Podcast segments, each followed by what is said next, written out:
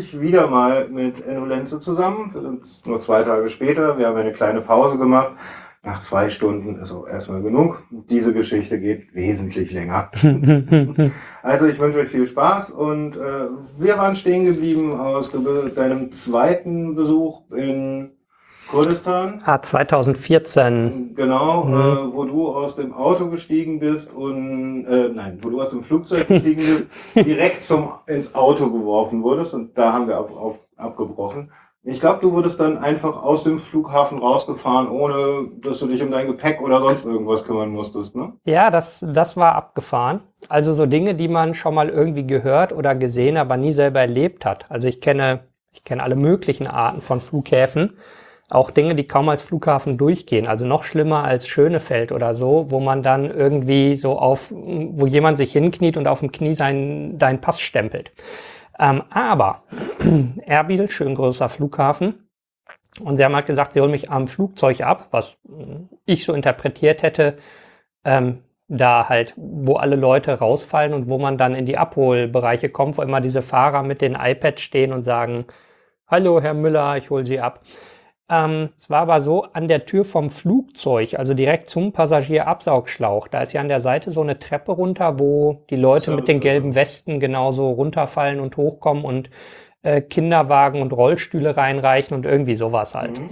Oder ich glaube, bei den Billig-Airlines hatte ich es auch erlebt, dass man Handgepäck da abstellt, was dann verladen wird, weil es nicht mehr an die Maschine passt und so weiter. Naja, auf jeden Fall in diesem Eumel, wo man sonst so nicht mal eine halbe Sekunde drin verbringt, da stand jemand mit dem Schild und da stand halt drauf, irgendwas, was mehr oder minder Enolenze ergab. Also das hat man da, das hat man da häufiger.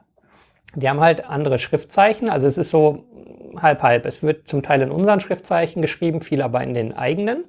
Und da sind Vokale so, ja, so mehr oder minder bindend. Also es gibt Erbil, die Stadt zum Beispiel. Das würde aber in unserer Schreibweise Erbil, Abil oder Irbil heißen. Da gibt's, das findet man alles. Unterscheidung, ja, das genau, je nachdem, wo man. Selten, ne? Ja, und irgendwie, das ist halt, also je nachdem sozusagen, in Deutschland sagt man Erbil und in Amiland habe ich es oft mit A gesehen, weil die sagen na Erbil, also mhm. quasi phonetisch gleich, äh, geschrieben anders. Mhm und äh, zum Teil auch Irbil oder dort vor Ort auch Schilder mit Hauler. Das ist in Kurdisch.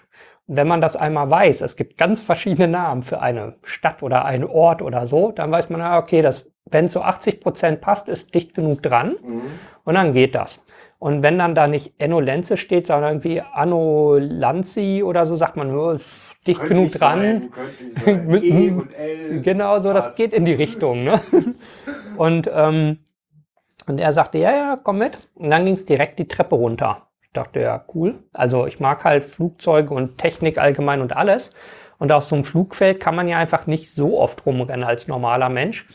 Ähm, außer man bucht bei äh, Air Berlin. Genau, außer bei Air Berlin. Da, ich, hab, ich, ich warte echt bei Billig-Airlines drauf ähm, dass man, wenn man als äh, Steward oder Stewardess ausgebildet ist, umsonst fliegen darf, wenn man äh, sozusagen im Notfall mit evakuieren hilft oder sowas. Mhm. Also ich wette, da gibt's noch Optimierungsmöglichkeiten, dass äh, also irgendwas in der Art, da gehen noch ein paar Cent runter im Preis. Okay, jetzt stehst so, du aber, auf dem Flugfeld. Genau, und also ich kam gar nicht dazu zu stehen, weil da stand so diese, äh, also so ein Landcruiser, das ist da so das übliche hochklassige Fahrzeug also so wie man hier so S-Klasse oder Audi A8 oder so als, als Luxusauto hat, hat man da halt einen Landcruiser. Aber also mhm. den gibt's auch in verschiedenen Ausstattungen, so von Familie mit viel Geld bis so Präsident fahren alle sowas. Also da gibt's dann noch Details, aber so das ist so, also das ist in all diesen Gegenden so ein übliches, statthaftes mhm. Auto, wenn man, wenn man nicht ganz knapp bei Kasse ist. Unser Audi. Ja, genau so das Pendant. Und dann Gibt ja auch so beim Audi, da gibt's dann so einen größeren Kombi, dann gibt's die richtig fetten Luxusdinger und das sind so die Ausstattungsvarianten. So, und ähm, da saßen dann halt ein paar nette Herren drin. Die haben gesagt, hey, hallo, hier, ich bin vom Protokoll, ich, äh, ich bin irgendwie der Fahrer, er ist die Sicherheit, ähm, gib mal deinen Pass, herzlich willkommen, du bist eingereist, hier ist der Stempel, du hast dein Visum, äh, Gepäck kommt nach, äh, los geht's. Ähm, und äh, du wolltest nach Mosul. Er sagt, ja, ja, so, ja, also so mehr oder minder. Also so das alte Problem. Will man dahin, ja oder nein? so. Du offensichtlich Genau. Das, das ist so wie mit, äh, wie so auf dem Notebook, wo man sagt, will ich irgendwie so ein Bleeding Edge Beta installieren oder nicht? Man sagt, na, eigentlich interessieren mich die Features schon, auch wenn ich weiß, vielleicht, vielleicht geht's nicht so gut. Don't do it in Aber, production. Ja, genau. So, und am Ende sagt man sich, okay, ich habe keinen Praktikanten, bei den ich vorschicken kann, sozusagen als Staging so, geh, geh mal gucken, geh mal gucken und wenn's knallt, sag Bescheid. Ähm, sondern so, ja, hin. Weil ich auch dachte zum anderen so, naja, die sind dabei, was soll passieren? Also, die werden mir nicht in die schlimmsten Ecken fahren, weil ich glaube, sie kriegen Ärger, wenn ich nicht am Stück wiederkomme. Mhm. Vielleicht auch nicht, das weiß man halt nicht so genau. Die Wahrscheinlichkeit, dass sie dann auch nicht an einem Stück wiederkommen, ist halt mhm. halt auch groß, ne?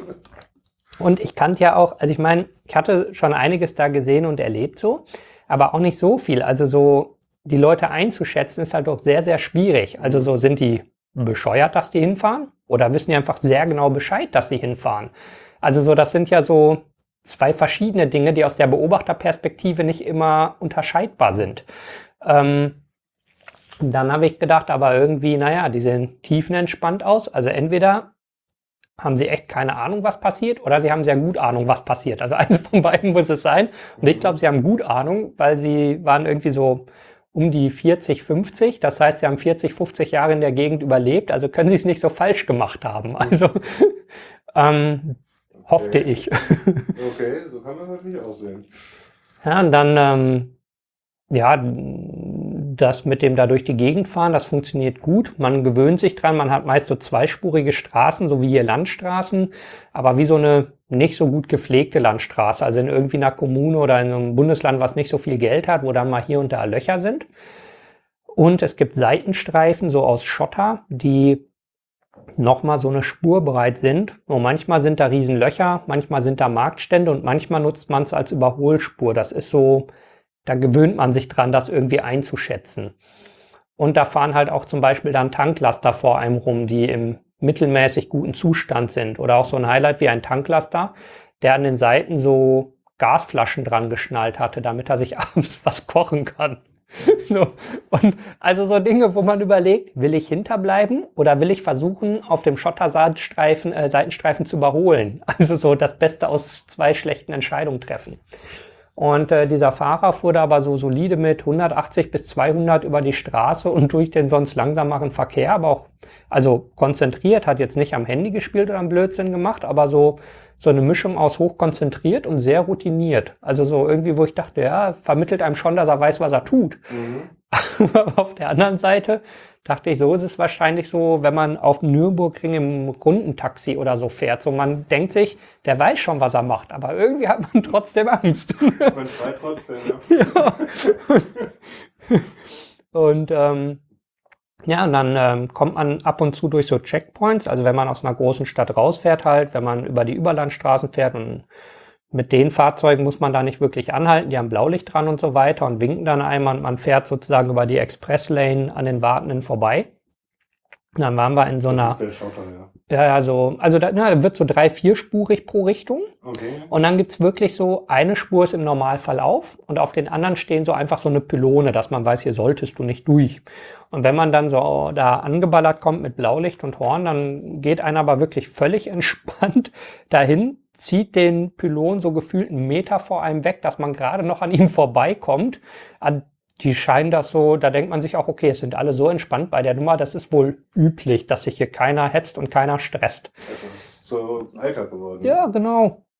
Das fand ich halt auch immer so faszinierend, so dieser, dieser krasse Gegensatz. So, wir fahren da so in Richtung einer riesen Terrororganisation, sehr schnell auf mittelmäßig guten Straßen. Und ich weiß nicht, wie gut das Auto gewartet ist und alle sind total entspannt. So wie wenn wir hier halt sitzen. So, ja, macht man halt so, ne?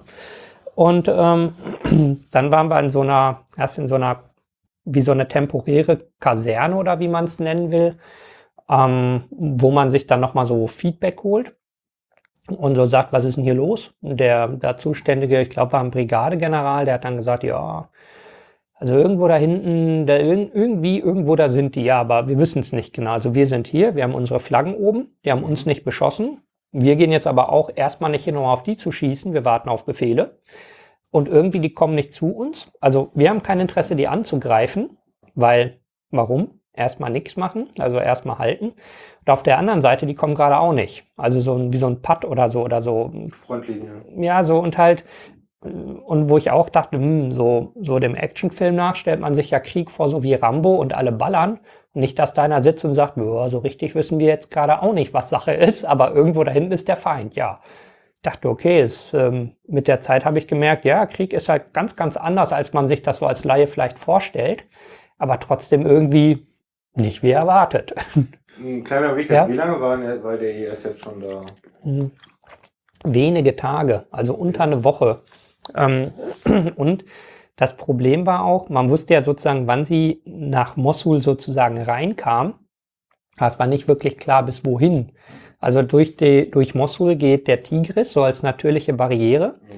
Und es gibt, also es gibt in jedem Land immer die Gerüchte, dass alle Brücken vermint sind, auch in Deutschland und so weiter heißt das, dass man im Kriegsfall die sprengen kann. Also ähm, in Deutschland ist es wohl so, dass da gerade in den 70er Jahren Vorrichtungen waren, wo man genau wusste, hier steckst du so viel Sprengstoff rein und dann ist Ja, die Brücke klar, weg. das lässt Genau. Aber eben nicht, dass da sozusagen der Knopf schon dran ist, so wie im Todesstern hier drücken. Und äh, da gab es halt auch so Gerüchte, ja, wenn der IS auf die Brücken fährt, dann werden die gesprengt. Da dachte ich in der Gegend doch nicht. Also da hätte doch schon lange einer in Mosul äh, das Zeug geklaut oder aus Blödsinn die Brücke gesprengt. Aber auf der anderen Seite war das so ein Punkt, dass die einen gesagt haben, naja, vielleicht gehen die nicht auf die Brücke, weil sie es glauben, vielleicht stimmt die Story, vielleicht ist es Blödsinn und du hörst so drei Leute, die dir ganz überzeugend drei gegenläufige Geschichten erzählen, was gerade Sache mit diesen Brücken ist. Hey, FAT funktioniert. Ja, Fear genau. Doubt. Funktioniert immer. Und dann hat Jan gesagt, vielleicht wollen die auch gar nicht auf die Brücke, vielleicht wollen die nur bis zum Fluss. Also vielleicht sehen sie es ja wiederum als ihre Sperre und das war halt alles so, ja, so keiner wusste es so richtig. Und es gab so ein paar parallel laufende Sachen, wo man sagt, ja, die, also die ergeben alle für sich Sinn. Also vielleicht sagt der IS, wir nutzen den Fluss als Barriere, weil da können wir gut kontrollieren. Vielleicht sagen die, oh, wir haben Angst, da äh, sind die Brücken vermint. Vielleicht sagen sie auch, wir legen uns nicht mit den Kurden an, weil die haben schon Saddam in den Arsch getreten und die sind hart, weil die wissen, wofür sie kämpfen. Die irakische Armee, ähm, da gab es immer so den Gag, die Olympischen Spiele haben begonnen. Habt ihr gesehen, wie schnell die gerannt sind? Also äh, so 30.000 irakische Soldaten, die äh, quasi im Dauerlauf äh, Mosul verlassen haben. Ähm, ist auch so eine Sache, die bis heute so ein bisschen schwammig unklar ist. Ja, warte mal. Nur, dass ich das auf die Kette Hm. kriege. Mosul ist Kurdistan. Nein, nein, das ist so ein bisschen schwierig. Mosul ist eine sogenannte Disputed Area. Ähm, also die Kurden sagen, das gehört zu uns, weil es mehrheitlich kurdisch bewohnt ist. Und die ähm, Irakis sagen, nee, nee, das ist unsers. Und ähm, Mosul und Erbil liegen ja, so eine Stunde mit dem Auto auseinander. Also irgendwie so, ich glaube, das sind 60 120. Kilometer oder 100. Ich weiß, also je nachdem auch immer, von welcher Ecke zählt man. Mhm, Das variiert. ja, okay. Also ja, grobe 100 Kilometer so. Mm, Und Erbil ist ganz klar kurdisch und Mosul war sozusagen eher irakisch immer. Und da war aber auch die irakische Armee und sozusagen die Grenze zwischen Kurdistan-Irak und Irakistan-Irak ähm, war dazwischen. Und Mosul wurde, als der IS kam, von der irakischen Armee gesichert. Also tatsächlich bis der IS kam. und dann war es einfach IS-Gebiet ohne nennenswerte Kämpfe. Warum lässt sich so eine Armee von, ich meine, aufstrebenden Vollidioten, die eigentlich keine wirkliche Ausbildung haben,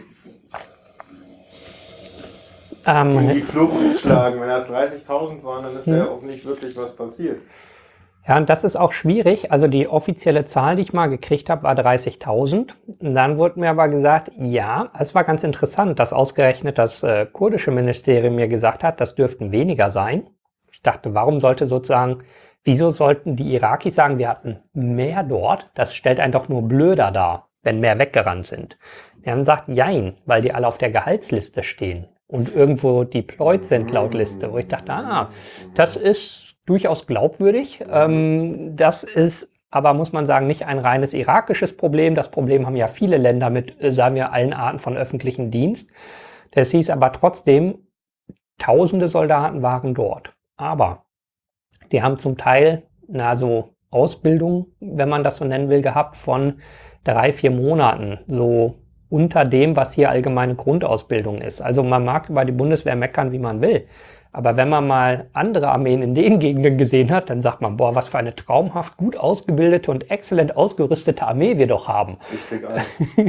Ich Also- bei dem Verein, ich krieg Angst. ja. Ähm, aber zumindest gibt's da, schien mir immer eine recht funktionierende äh, Kommandostruktur und Disziplin und grob funktionierende Logistik. Oder man wusste auch klar, der Heli fliegt nicht. Und es wurde einem nicht gesagt, ja, wir haben zehn Helis hinterm Haus, bis man losfliegen wollte. Und dann heißt, ach, weißt du, die sind eigentlich gar nicht da. Sondern sowas passiert bei der Bundeswehr dann nicht. Da weißt du vorher, hier ist alles kaputt. Und da gab es so Sachen wie, ja, hier müssten fünf Helis sein für die Special Forces, aber drei sind kaputt. Ähm, einer ist irgendwie der Premierminister mit im Urlaub und äh, der andere ist irgendwie, macht gerade einer einen Rundflug mit. Oder also solche Stories ähm, gab es bergeweise. So, und jetzt zurück nach Mosul. Da waren also einige tausend Soldaten, irgendwas zwischen 5 und 30.000, je nachdem, welchen Quellen man glauben mag, aber eine Menge. So, und ähm, die Motivation für die meisten Soldaten dort ist, wenn man in der Armee ist, ist man sicher vor der Armee. Also so, ähm, wenn einer in deiner Familie bei der Polizei ist oder einer bei der Armee, dann bist du der Willkür nicht ausgesetzt, weil du gehörst ja irgendwie dazu und du hast einen relativ sicheren Job. Und wenn du mal was von einem Amt brauchst und du hast einen, keine Ahnung, in irgendeiner Behörde und einen bei der Armee, dann kennt man immer wen, wo man einen Gefallen kriegt. So. Mm, Das heißt also, ein Großteil der Leute hat dort entweder gearbeitet, weil sie Karriere machen wollten und wirklich zu einer höheren Familie gehörten und Offizier oder so werden wollten. Oder es waren echt so einfache Leute, die einfach nur was zu fressen, ein Dach über dem Kopf brauchten und keinen Bock hatten, sich von Soldaten ärgern zu lassen. Ja, und das wird dann auch strategisch von den Familien platziert, ne? Genau. So, und dann heißt es auf einmal, ey, jetzt Krieg. So. Sagen die ja, Moment, Moment, Moment. Dafür bin ich nicht hier hingekommen. Ja, logisch. Er ist schon gekommen, um sich erschießen zu Ja, lassen. genau. Und dann war es auch so, der IS hat ja viel von gelebt, dass er so ein Image aufgebaut hat von, sie sind unbesiegbar und äh, irgendwie, die haben unglaublich Leute und Waffen. Und auch zu dem Zeitpunkt in Mosul, da habe ich dann, also kommen wir gleich noch zu, mit Leuten geredet, die Ahnung von hatten. Die haben alle gesagt, ja, das ist so, so richtig weiß es keiner. Die haben gesagt, wo hat denn der IS bis dahin eine Schlacht geschlagen? So, keine. Also die haben Leute überrannt, die haben Leute ermordet, die sind in Dörfer gegangen, wo drei Leute eine Knarre haben und haben alle abgemetzelt. Ja, aber wo haben die denn bitte Krieg sozusagen geführt? Also so gegen einen ernsthaften großen Gegner mit einer Strategie, mit Nachschublinien, mit allem, was so dazugehört. Mhm. Das ist nicht passiert. Sondern also so wie der Bully in der Schule, der immer auf den Kleinen rumtritt, Mhm. aber der nie irgendwie in den Ring gestiegen ist, um mal sozusagen auf gleicher Ebene mit jemandem zu kämpfen. Die haben gesagt, das heißt nicht, dass der IS schlecht sein muss, aber man weiß es nicht. Also vielleicht sind die total scheiße, vielleicht nicht, keine Ahnung. Und eine der, also so der wenigen sozusagen harten, verifizierten oder durchaus verifizierbaren Stories, die ich gehört habe, war von einem Iraki, der von dort abgehauen ist. War auch interessant, war ein bisschen später, aber der war zu der Zeit in Mosul. Und der ist auch so eine, so eine Geschichte, wo man erst lacht und sich dann denkt, eigentlich ist es traurig. Der, also da kam ein sozusagen aus IS-überrannten Gebiet, kamen Flüchtlinge Richtung Kurdistan. Da kam so ein Opel Vectra in so einem, wie so dunkel lila oder in so eine Farbe, die früher mal hip war. Und da saßen zwei Frauen drin. Und man konnte wirklich sagen, so zwei Frauen, die aussahen wie bei Monty Python, die Frauen. Ähm, so irgendwie komisch und mürrisch und naja, vielleicht sind irakische Muttis so, keine Ahnung, mit so weiten komischen Kleidern und die Peschmerga haben gesagt, der Wagen ist komisch. Also so ein exzellentes Beispiel für hier stimmt was nicht Mhm. Haben die da, also und so der Punkt ist, stell mal vor, da sitzt eine, eine 60-jährige irakische Mutti, die halt ein bisschen beleibter ist und vielleicht extrem schüchtern mit ihrer 90-jährigen Mutti drin. Und du reißt die aus der Karre, weil du denkst, es sind Terroristen. Kannst du nicht machen. Wenn es aber doch Terroristen sind und du bist zu freundlich, kann es schief gehen. Und-. Und da habe ich gedacht, da habe ich echt mal verstanden, wie scheiße dieser Job ist. Mhm. Die haben gesagt, das ist komisch und ihr steigt jetzt aus. Und die wollten nicht aussteigen. Sagt, ja, wenn es echt eine alte Mutti ist, die dich nicht versteht und die störrisch ist, vielleicht ist sie einfach so. Vielleicht ist aber auch was komisch. Und das ging so, ich glaube, eine Minute, wo ich auch dachte, okay, geht das Ding gleich hoch oder steigt da einfach eine alte Mutti aus, die kaum aufstehen kann? Also was ist jetzt der Punkt? Und dann stiegen am Ende zwei Männer in Frauenkleidern aus, zwei irakische Offiziere, die so versucht haben, abzuhauen. Und wo ich dachte, okay, erstmal, wie seid ihr drauf gekommen, dass die Sache komisch ist? Und er sagte einfach das Verhalten komisch von denen. Also irgendwas, so wie so ein Bauchgefühl, da hat was nicht gepasst, wie die sich geben. und, und so irgendwie sagten so, einfach man sagt, nee, irgendwas stimmt hier nicht. So, irgendwas ist nicht richtig, da bohren wir mal. Und die haben denen auch gesagt, warum kommt ihr nicht einfach rüber? So, selbst in Uniform, ihr könnt doch hier rein. Also wir schicken euch nicht weg. So, also wir verachten das, dass ihr nicht gegen den IS kämpft und als Offiziere abhaut, aber wir drehen euch nicht um und sagen, geht zurück. Also zieht ihr euch hier Frauenkleider oder sowas an? Also was soll der Scheiß? Vor denen. Ja, ja, weil die vor denen abgehauen sind und weil die sich vor den anderen Leuten nicht die Blöße geben wollten. Weil stell dir mal vor, du fließt aus deiner Stadt oder aus deinem Dorf, weil der IS kommt und die Soldaten laufen neben dir und sagen, hey, ich komme mit, ich habe auch keinen Bock drauf. Ähm, so, und davon hat aber einer dann eine interessante Story erzählt, wodurch ich dann endlich mal so, zumindest so, na, sagen wir, aus meiner Sicht eine glaubwürdige Story hatte, warum ist man abgehauen? Also als der IS nach Mosul kam. Der hat gesagt, ganz einfach, da kamen so Jeeps, also so diese Toyota Pickup Trucks, die es da überall gibt. Also überall, wo Krieg ist, siehst du Toyota Pickup Trucks. Und der kam so wohl eindeutig aus IS-Gebiet. Und ähm, aber in der Gegend schießt du nicht auf alles, was sich bewegt irgendwie, sondern guckst erstmal. Der Wagen hat dann eine ganze Weile vor dem irakischen Checkpoint wohl angehalten und so mit den Lichtern, so mit dem Fernlicht aufgeblitzt. Und das ist, ähm, wie ich dann gelernt habe, so üblicherweise das Zeichen für, wir möchten kommunizieren. So, hier ist so, so hier, also entweder so, ich tu dir nichts oder ich will mhm. sprechen oder irgendwas in der Art. So weiße ähnlich Flagge, wie, genau, wie früher, genau, so die, die weiße Flagge, also die ja auch heutzutage oft missgedeutet wird als äh, so, ich ergebe mich so, nee, so, äh, ich will nicht schießen, ich will mal rüberkommen. Und die haben da mit dem Scheinwerfer so zurückgeleuchtet. Dann kamen wohl so zwei, drei IS-Leute mit diesem Jeep und die hatten äh, so abgeschnittene Köpfe auf der Ladefläche und haben halt gesagt, ja, ja, also wir sind auf dem Weg zu euch. Ähm, ihr habt jetzt die Möglichkeit einfach zu gehen und sonst äh, liegen eure Köpfe nachher mit drauf und wir fahren zum nächsten Checkpoint. So, ihr habt eine halbe Stunde. Und so, und dann stehst du da als hm, nicht so motivierter irakischer Soldat. Überlegst du, was ist der Backup-Plan hier? Keiner. Wo rufe ich Verstärkung? Hm, wenn ich jetzt den nächsten sage, pass auf, der IS kommt und die wollen uns den Kopf abschneiden, dann sagen die, viel Erfolg. ich fahre schon mal nach Hause. Äh, da war halt auch nicht von auszugehen, dass ihnen jemand Hilfe schickt. Also er meinte, ihnen war klar, Bagdad schickt ihnen jetzt niemanden. Weil, also, oder selbst wenn es irgendwie einen Befehl gibt, da fährt keiner los.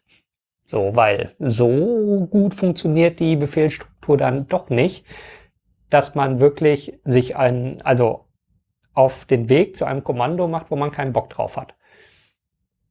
Und äh, da gesagt, okay, mit dieser Story so zum Verständnis dachte ich, okay, dann versteht man diese individuelle Entscheidung, ich fahre jetzt auch, natürlich äh, besser. Jetzt war nur der Punkt, gab es da überhaupt viele IS-Leute, die kamen, oder waren es vielleicht echt drei Jungs mit einem Pickup-Truck, die jeden abgefahren sind und sie verarscht haben? Also so, das ist auch wieder ein Punkt. Also klar, der IS hatte dann mehr Leute und sie kamen auch bewaffnet, aber hätten sie es überhaupt überrennen können oder nicht? Und das ist so ein bisschen schwammig. Also vielleicht, vielleicht nicht. Wenn man schnell genug Backup geholt hätte oder wenn man den Kurden gesagt hätte, hey, ähm, Nachschub bitte, ähm, alles Mögliche wäre sozusagen möglich gewesen, aber man hat halt nichts gemacht davon. So, und als dann die ersten Leute abgehauen sind von sozusagen den äußersten Checkpoints, haben natürlich die dahinter gesehen, die hauen ab. Er sagt, wir fahren, der IS kommt. Also hat sozusagen der in zweiter Reihe gesagt, na, ich warte nicht. Genau, und dann ab einem bestimmten kritischen Moment bricht's halt zusammen. Mhm. Und dann sehen natürlich die Leute in der Stadt, alle Soldaten fahren in die andere Richtung. fahren, wir mal, fahren wir mal direkt hinterher, genau. Und dann ist klar, dann äh, kollabiert so eine Stadt, also mit hunderttausenden Einwohnern. Die Zahlen gehen so von 800.000 bis 1,5 Millionen, also je nachdem, wie jetzt man das genau rechnet. Aber halt eine richtig fette Stadt. Und die kollabiert dann auf einmal, weil halt so eine kritische Masse überschritten wird und alles in Panik umschwenkt. Und wenn dann der IS kommt, selbst wenn es eine Menge Leute in der Stadt gibt, die noch Waffen haben, also Häuserkampf kann da halt richtig krass hart werden. Das hat der IS in Kirkuk nur ein Stück weiter dann ein paar Mal erlebt. Aber wenn du nicht weißt, ob dein Nachbar auch schießt, dann fängst du nicht an zu schießen. Also so, wenn du 800.000 Leute hast und sagen wir, pro Wohnung hast du im Schnitt ein Sturmgewehr und die hängen sich alle aus dem Fenster und schießen, dann kommt auch kein IS durch. Aber wenn sie es nicht machen, weil jeder nicht weiß, ob der andere schießt, dann ist wieder schlecht. Auch schon wieder vier Antworten, die laut. Mhm. Also dieses jetzt im Ungewissen sein ist, glaube ich, das Schlimmste dabei, oder? Ja, also ich glaube auch. Und da kann ich mir vorstellen, wenn du, also die Armeeleute haben Sorge, sie kriegen keine Unterstützung. Die Armeeführung sieht, ihnen brechen die Leute dort zusammen. Also schicken sie keinen hin. Die Zivilisten sehen, alle hauen ab. Also bleibe ich nicht und verteidige. Vielleicht gibt es auch welche, die sagen, geil, endlich kommt der IS und macht es richtig. Also das darf man ja auch nicht äh, vergessen. Das ist halt wie bei jedem Terrorregime, da gibt es immer Leute, die sagen, super, und da bin ich voll dabei. Also so, das ist ja, und das alte Ding, wie auch in jedem Regime so, du weißt nicht, zu wem gehört dein Nachbar. Ähm, oder vielleicht weißt du es so ein bisschen, oder du hast eine Idee, du bist dir nicht sicher, wenn du sagst, ey, lass uns die Knarre holen und die abknallen, und der ist ein IS-Fan, sagt der, nee, nee, ich knall dich ab. Also so, das ist halt auch das Problem, so in diesem Nichtschweben. Oder die Alternative ins Auto springen und eine Stunde nach Kurdistan fahren. Und dann ist die Entscheidung halt sehr einfach auf einmal so. Und dann bricht die ganze Stadt zusammen. Und ja, und halt ungefähr so, also und deswegen, die Stadt bricht dann zwar innerhalb von einem Tag oder so zusammen, aber auch sozusagen, ab wann ist sie denn eingenommen vom IS? Also das ist ja auch schwer zu sagen. Also nur weil sie eine Flagge hochziehen, ähm, wenn keiner mehr kämpft oder so. Und genau in dieser Phase von die ersten kamen an, aber es war noch nicht ganz klar, kriegen sie die ganze Stadt eingenommen oder was auch immer. Da stand ich dann sozusagen auf der anderen Seite, also noch ein Stück weg und habe gefragt, was ist die Lage? Und dann sagt mir halt der Peschmerga-General, ja, hm, so, so, ich kann dir sagen, was ich weiß, aber das ist nicht die volle Erklärung sozusagen. Es gibt hier nicht das Buch, in dem steht, sondern wir haben so fünf Bröckchen von Fakten und 20 halbgare Geschichten und wir haben Fernrohr. Ähm, so, und dann hat mein Fahrer gesagt, ja, also wir können da gerne einfach Stück für Stück ranfahren. So, also mal gucken. Sagt, ja, also geht das, geht das nicht? Und also im Prinzip, er hat gesagt, wenn du willst, können wir es machen. Und ich habe gesagt, wenn du meinst, das geht, können wir es machen. Und dann ja, könnte, vielleicht. Ja, vielleicht könnte. Hm. okay, sagt, dann lass machen, was soll schon passieren? Hm. Und dann sind wir halt in die Richtung gefahren. Und ich hatte so ähm, einfach so bei Google Maps den Tracker laufen, halt, dass wir nachher gucken konnten, wo wir waren. Und äh, für mich sah es so aus, als seien wir noch in so Dörfern davor, weil ich halt die Gegend auch gar nicht kannte. Und das waren aber schon so die, die Vororte oder so der Außenbezirk von Mossul. Also so, dass, äh, also wenn man auf Mossul guckt, so auf dem Satellitenbild, ist das eine halbwegs runde Stadt, also so klassisch gewachsen wie in so Ring. Und wir waren ganz im Osten schon in, in diesem Ring sozusagen drin. So, aber das ist noch ganz dünn bebaut. Und der Fahrer sagte dann irgendwie, boah, irgendwie hier ist niemand. Niemand. Keiner. Nichts bewegt sich. So, kein Fenster, kein Auto, keiner auf der Straße, keine Ziege, nix. Das ist ein klares Zeichen von besser weg hier, oder? Äh, ja, jeder, der einen Horrorfilm mal gesehen hat, weiß, zu ruhig. also, also schön weggefahren. Und dann halt so überlegt, ist das jetzt gut, ist das schlecht, was heißt das? Also, also man hängt so zwischen, okay, das war völliger Müll, das hat ja überhaupt nichts gebracht, ins Nix zu fahren, oder ist das gerade irre spannend und man versteht's selber nicht? Also kann ja, ja genau, kann ja beides sozusagen gleichzeitig sein, nur völlig, völlig nicht zu bewerten für mich in dem Moment. Auf der anderen Seite fehlte mir auch Erfahrung mit so Situationen, um zu sagen, ah, kenne ich. Weil heutzutage, wenn, wenn ich äh, sowas mache, würde ich ab der Abfahrt bei dem äh, letzten General oder wo man ins Nichts fährt, vorne, hinten, oben und Kameras ans Auto klemmen, so Action-Cams, irgendwie eine am Helm anmachen und die ganze Zeit Fotos schießen nachher sagen, und irgendwo irgendwo wird irgendein Detail in dem Bild sein, wo du sagst, ey, da hinten war doch eine IS-Flagge oder da stand doch einer am mhm. Fenster oder irgendwas oder dass man einfach im Nichts aussteigt und sagt, hier ist nichts. Und eine Woche später sagt, seht ihr Leute, ich war da, als es am gefährlichsten war. Das wusste da nur keiner oder irgendwie sowas. Aber in dem Moment dachte ich, ja, eine leere Straße. Und ja, es ist komisch, aber Du hast halt auch keine Erfahrung, ne? Eben. Und das ist so, ja. Und dann sind wir halt erstmal zurückgefahren und haben gesagt, also irgendwie, es ist alles komisch, aber so wie komisch, gut komisch, schlecht komisch, merkwürdig komisch, also irgendwie so. Und äh, dann haben die gesagt, ja, ähm, da fahrt halt zu, zu de, der und der Kaserne oder zu dem und dem Typen, äh, da und dahin. Die, ähm, die haben halt mehr Informationen. Das ist auch, zum Teil ist es dann so, äh, man kriegt echt so halbgare Sachen wie, da weiß jemand mehr oder nicht.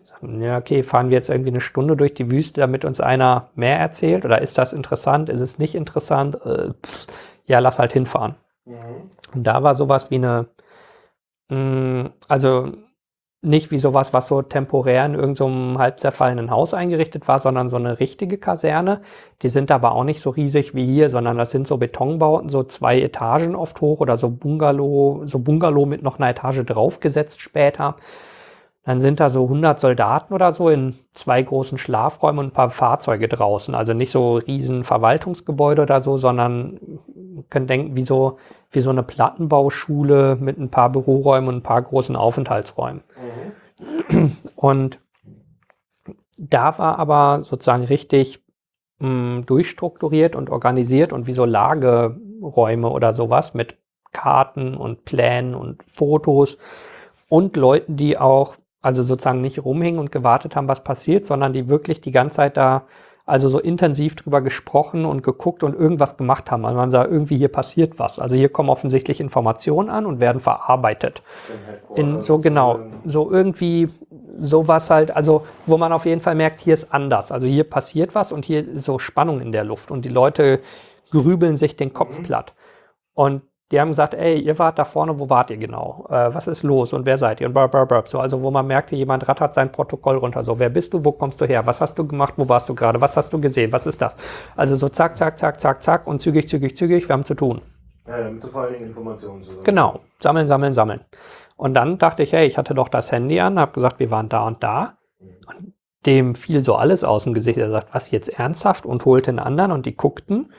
Und wussten nicht, ist das jetzt gut oder schlecht? Er sagt er jetzt ernsthaft, für die Scheiße zeigst du mir dein Handy oder ernsthaft, da warst du, ihr seid bescheuert. Also so. Ne? Genau, Also so. gewesen, ne? Genau, und dann sagte er so, äh, Moment mal, komm mal mit zu der Karte. Also hat so das verglichen und sagte, ihr wart ungefähr hier.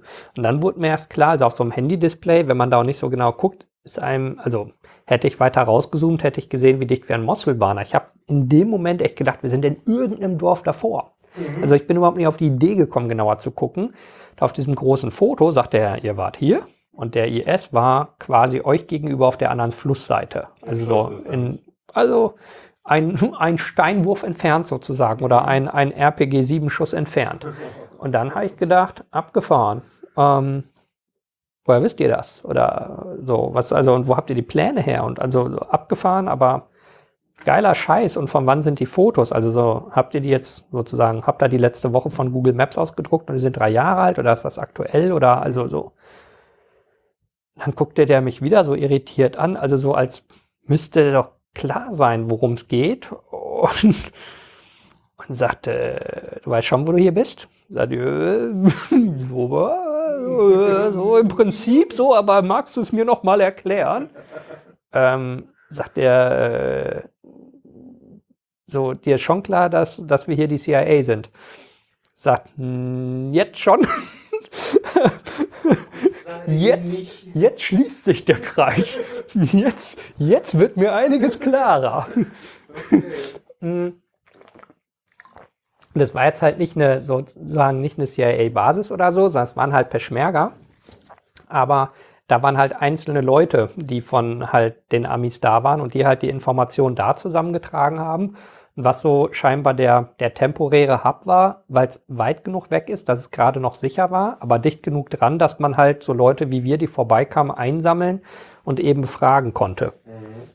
Und die haben dann auch gesagt, habt ihr Fotos gemacht oder irgendwas? Und da dachte ich mir, wie dämlich. Wenn ich jetzt gesagt hätte, ich habe voll die geilen Fotos, könnte ich mein Leben lang sagen, ach ja, damals, als ich der CIA geholfen habe gegen den IS, ne, mit meinen Fotos. Ähm, sagt, nee, ich hab, das war so, da war nichts los. Ich habe kein Foto gemacht. Genau. so, wie doof ist das denn? Das letzte Foto, was ich habe, ist aus dem Auto. Halt so, da erkennt man nicht viel. Und wie wir beim Essen sitzen in dieser Base, wo wir vorher waren. Dachte rückblickend, wie dämlich. Das einzige Foto, was ich habe, ist vom Essen, so wie bei Instagram. So, yeah, hier, es gibt Essen. GoPro aufs Dach. Genau. Laufen lassen. Genau das ist mir auch nie wieder passiert. So ein Fehler, den man einmal macht. Und danach habe ich echt hunderte Gigabyte mit langweiligen Daten wiedergebracht immer, weil einfach genau das, Kamera aufs Dach, Akkupack dran, laufen lassen. Irgendwas ist immer bei. Also ich habe zum Beispiel von einem Trip dahin, ich glaube 40 Stunden, einfach nur wie Dashboard-Cam. Einfach durch die Wüste. Ich dachte, und irgendwann passiert was. Und es gibt eine Aufnahme, die ist ganz lustig. Auch sowas, das haben wir nachher gemerkt. Wir sind in den Laden gegangen, haben was zu essen, zu trinken geholt, also was wie ein Kiosk sind wieder rausgekommen, sind weitergefahren. Und am Abend, als wir das Material durchgespult haben, haben wir gesehen, vor unserem Auto hielt ein anderes Auto an, also als wir im Laden waren. Und die Cam lief weiter. Dann begrüßen sich Leute, dann steigen zehn Leute in ein Opel Kombi ein. Von allen Seiten, der wird immer voller und geht immer weiter in die Knie, stopfen noch Gepäck drauf, legen was aufs Dach, was dann Leute mit der Hand festhalten und fahren wieder los. Da sagt, was eine geile Aufnahme. So. Also so durch die Türen und in den Kofferraum und einer drückt noch zu und wir haben es halt verpasst, weil wir im Laden waren gerade. Er sagt, genau deswegen lässt man die Kamera laufen, ja. Aber genau das, da ich gedacht, okay, also bei dieser Base dann zum einen, okay, das war doch gefährlicher als gedacht. Also man sollte irgendwie man sollte sowas doch vielleicht ernster nehmen. Äh, und zum anderen, wie simpel man mit so Nachrichtendiensten in Kontakt kommt, wenn man zufällig an der richtigen Ecke rumgammelt unterwegs ist und dass diese überhaupt keine Berührungsängste haben. Also nicht, dass sie sagen, oh, äh, wir müssen dir die Augen verbinden und dich dreimal im Kreis drehen, bevor du hier hinkommst oder so. So, ne?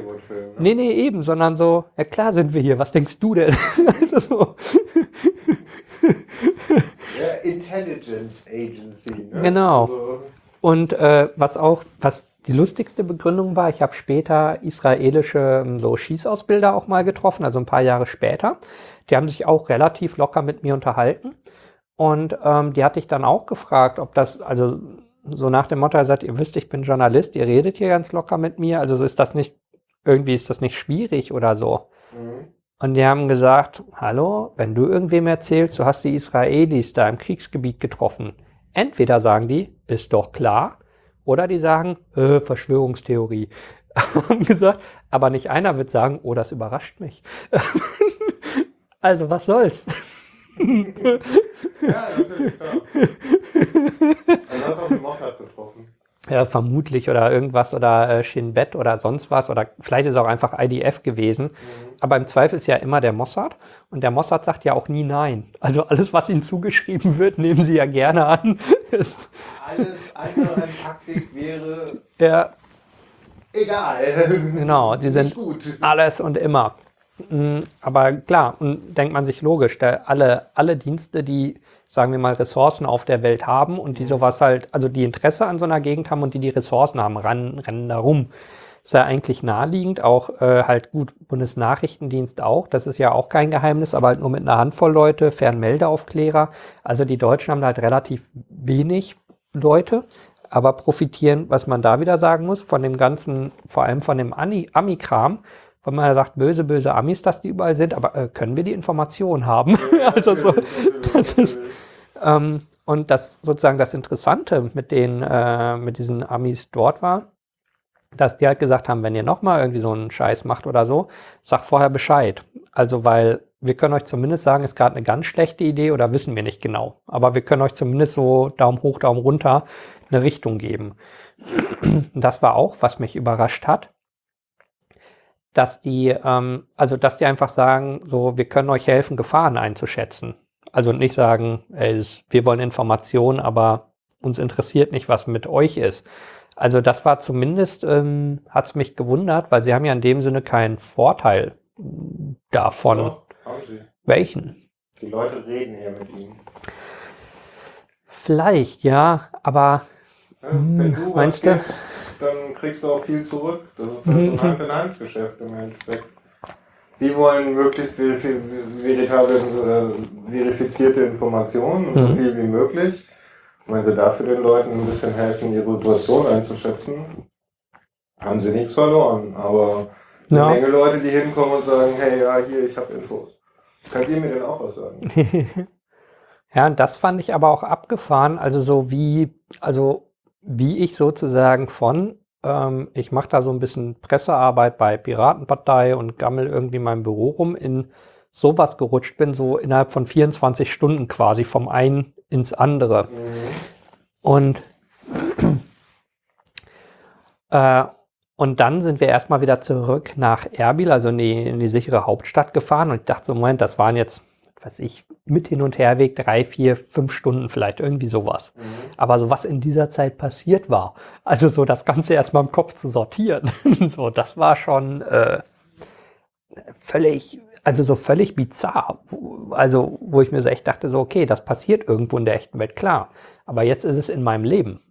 Also, so, das sind ja nochmal, genau so. Also das erleben. Ja, genau, aber so halb halb, so, so, so, so theoretisch wissen, was los ist. Und dann, wenn, wenn einen so die Praxis einholt, sagt man sich, okay, irgendwie, ja, irgendwie ist das schon was so spannend ist oder was äh, in gewisser Hinsicht, was man erwartet hat. Aber auf der anderen Seite auch nicht, dass man wirklich dachte, dass irgendwie sowas passiert. Also so, sozusagen, wenn einen die Realität dann wirklich einholt, man merkt, okay, das, das passiert so. Und äh, dann in Erbil waren mh, immer noch fast keine Journalisten. Also da trudelten dann so nach und nach aus anderen Gebieten welche ein, also so westliche Journalisten und so. Und die meisten sind aber halt aus Erbil nicht rausgekommen oder sie haben halt da irgendwo sich auf den Hügel gestellt, Weste und Helm angezogen und so ein bisschen Moderation gemacht.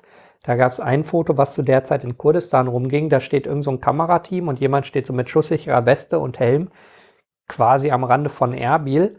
Und ein paar Meter weg steht einer mit so einem Kokosnuss-Schirmchen-Drink aus Plastik und macht ein Selfie mit diesem Kamerateam im Hintergrund. So, einfach um zu zeigen, wie bescheuert das ist. Also da gibt's wirklich Leute, die es so richtig schlimm faken und andere, die halt schlichtweg ähm, so aus der Hauptstadt ihren Frontbericht sozusagen schreiben. Das ist immer noch ganz gängig. Oder man fährt halt gar nicht erst hin. Das ist das häufigste in Deutschland, was ich dann so nach und nach gemerkt habe. So, also es gefällt gar keinen Sinn, sondern es wird hier aus Sekundärberichten Ja. was gemacht. Ja, und dadurch, dass man es nicht kennt, auch, mh, dass man es nicht mal bewerten kann. Also, dass man nicht mal, nicht mal einschätzen kann, ob das valide ist oder ob das irgendeinen Sinn ergibt, sondern, also, was immer noch in Deutschland gilt, ist, wenn ich zwei Quellen habe, ist es die Wahrheit. Fast jede Zeitung arbeitet so. Finde viele Quellen, die wir sagen, Homöopathie äh, wirkt. Genau. Und damit muss es die Wahrheit sein. Wenn man dann sagt, ist es aber gar nicht, weil technisch geht das gar nicht oder das ist überhaupt nicht so. Ja, kann sein, weiß ich nicht. Hast du eine zweite Quelle dazu? Ja, oder ha- hast du eine Agenturmeldung? Sag ich, nö. Also da können wir gleich zu kommen, da habe ich ein paar echt, ähm, echte Paradebeispiele. Also beim, sozusagen beim nächsten Trip dann.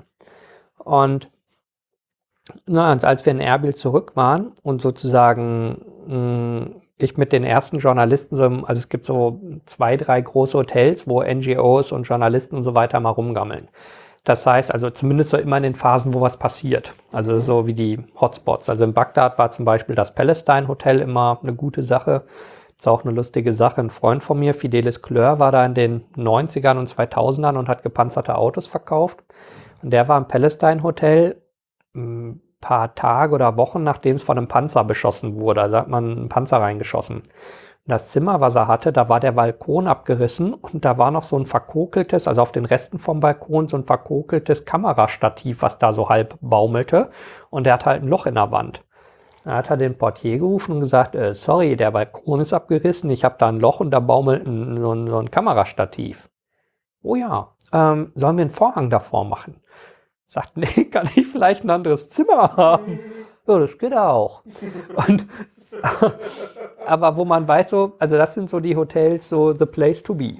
Und in, in Erbil ist es oft das Divan Hotel, wirklich das luxuriöseste Hotel, in dem ich je war, oder das Rotana. Das Rotana hatte lange, einen, ich weiß nicht, ob die den immer noch haben, deutschen Küchenchef. Da haben sich dann viele Deutsche getummelt, aber so, da geht man dann abends hin und dann trifft man schon andere Leute. Ich halt hingegangen, habe gedacht, so, jetzt treffe ich hier die großen Meister der Kriegsberichterstattung und die werden die richtig geilen Infos haben. Und äh, da waren auch interessante Leute, die ich dann kennengelernt habe, wirklich von fettesten Outlets wie irgendwie CNN oder Sky News und so weiter. Und die haben dann gesagt, wie, du bist aus Erbil raus gewesen. Sagt, na, macht ihr das nicht? Sagt, ja, schon. Also, so, aber, also jetzt erstmal, also erstmal muss man gucken, wie ist die Lage. Da muss man das organisieren, dann muss man gucken, wo kriegt man die Bilder. Weil die natürlich auch in, also die denken ja in letzten Endes in Geld, also auch wenn die Kriegsberichterstatter da jetzt nicht in Dollar oder so denken, sondern die, die da hinfahren, die wollen wirklich was berichten und die wollen es verstehen. Aber am Ende müssen sie ja denken, wie kriege ich ein Bild, was mein Sender zeigen will und wo ich in drei Minuten die Story erzähle. Also sie müssen ja ein, so wie so ein Kurzfilm im Kopf planen, bevor sie losfahren quasi. Oder sie müssen einfach dahin fahren, wo es knallt, das garantiert ist, irgendwas passiert. Mhm. Ähm, und dann haben auf einmal alle mich gefragt was da los war. Und wo ich dachte, Moment, ich bin hier hingekommen, um von euch zu erfahren, was Sache ist. Nicht. aber okay. Halt das, äh, und, Greenhorn, was sich vorgewagt hat. Aber echt so den, den halben Tag Vorsprung sozusagen durch völligen Schwein das Stück mehr an Infos gehabt in dem Moment.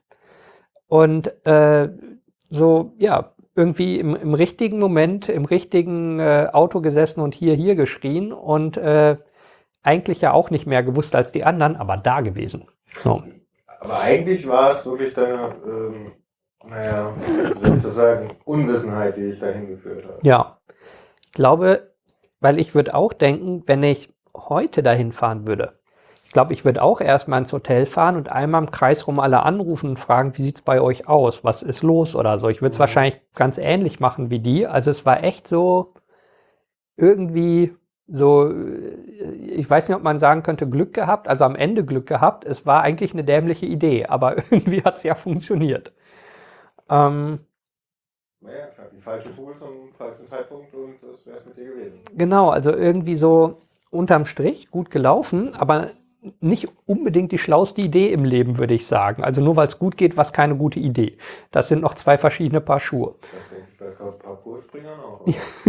ja, ja. So, und dann ähm, haben wir halt gedacht, okay, mh, hm, ich habe eine knappe Woche. Ich will wissen, was ist jetzt mit dem IS und der Front. Dann habe ich halt mit meinem Fahrer telefoniert und auch erstmal gesagt, wie, also ganz blöde Frage, ähm, bist du jetzt dauerhaft für mich da oder wie ist das, wie geht das? Ähm, sagte er, ja klar, also bis du abfliegst, ähm, 24-7 Fahrer und Schutz da. Ich sagte, okay, geil. Er sagt, okay, wie, äh, also so wie genau funktioniert das? Und sagte, ja, sag, wo du hin willst. Also sagte, hey, wir geben dir nichts vor. Du musst sagen, wo du hin willst, weil das haben die Kurden gelernt. Sonst heißt ja, ja, ihr fahrt ihr doch nur dahin, wo, wo es richtig ist oder wo, wo was gespielt wird. Sagt, du sagst wohin und wir gucken, ob es geht und ob es möglich ist. Sagt, klar, es gibt immer Limitierungen.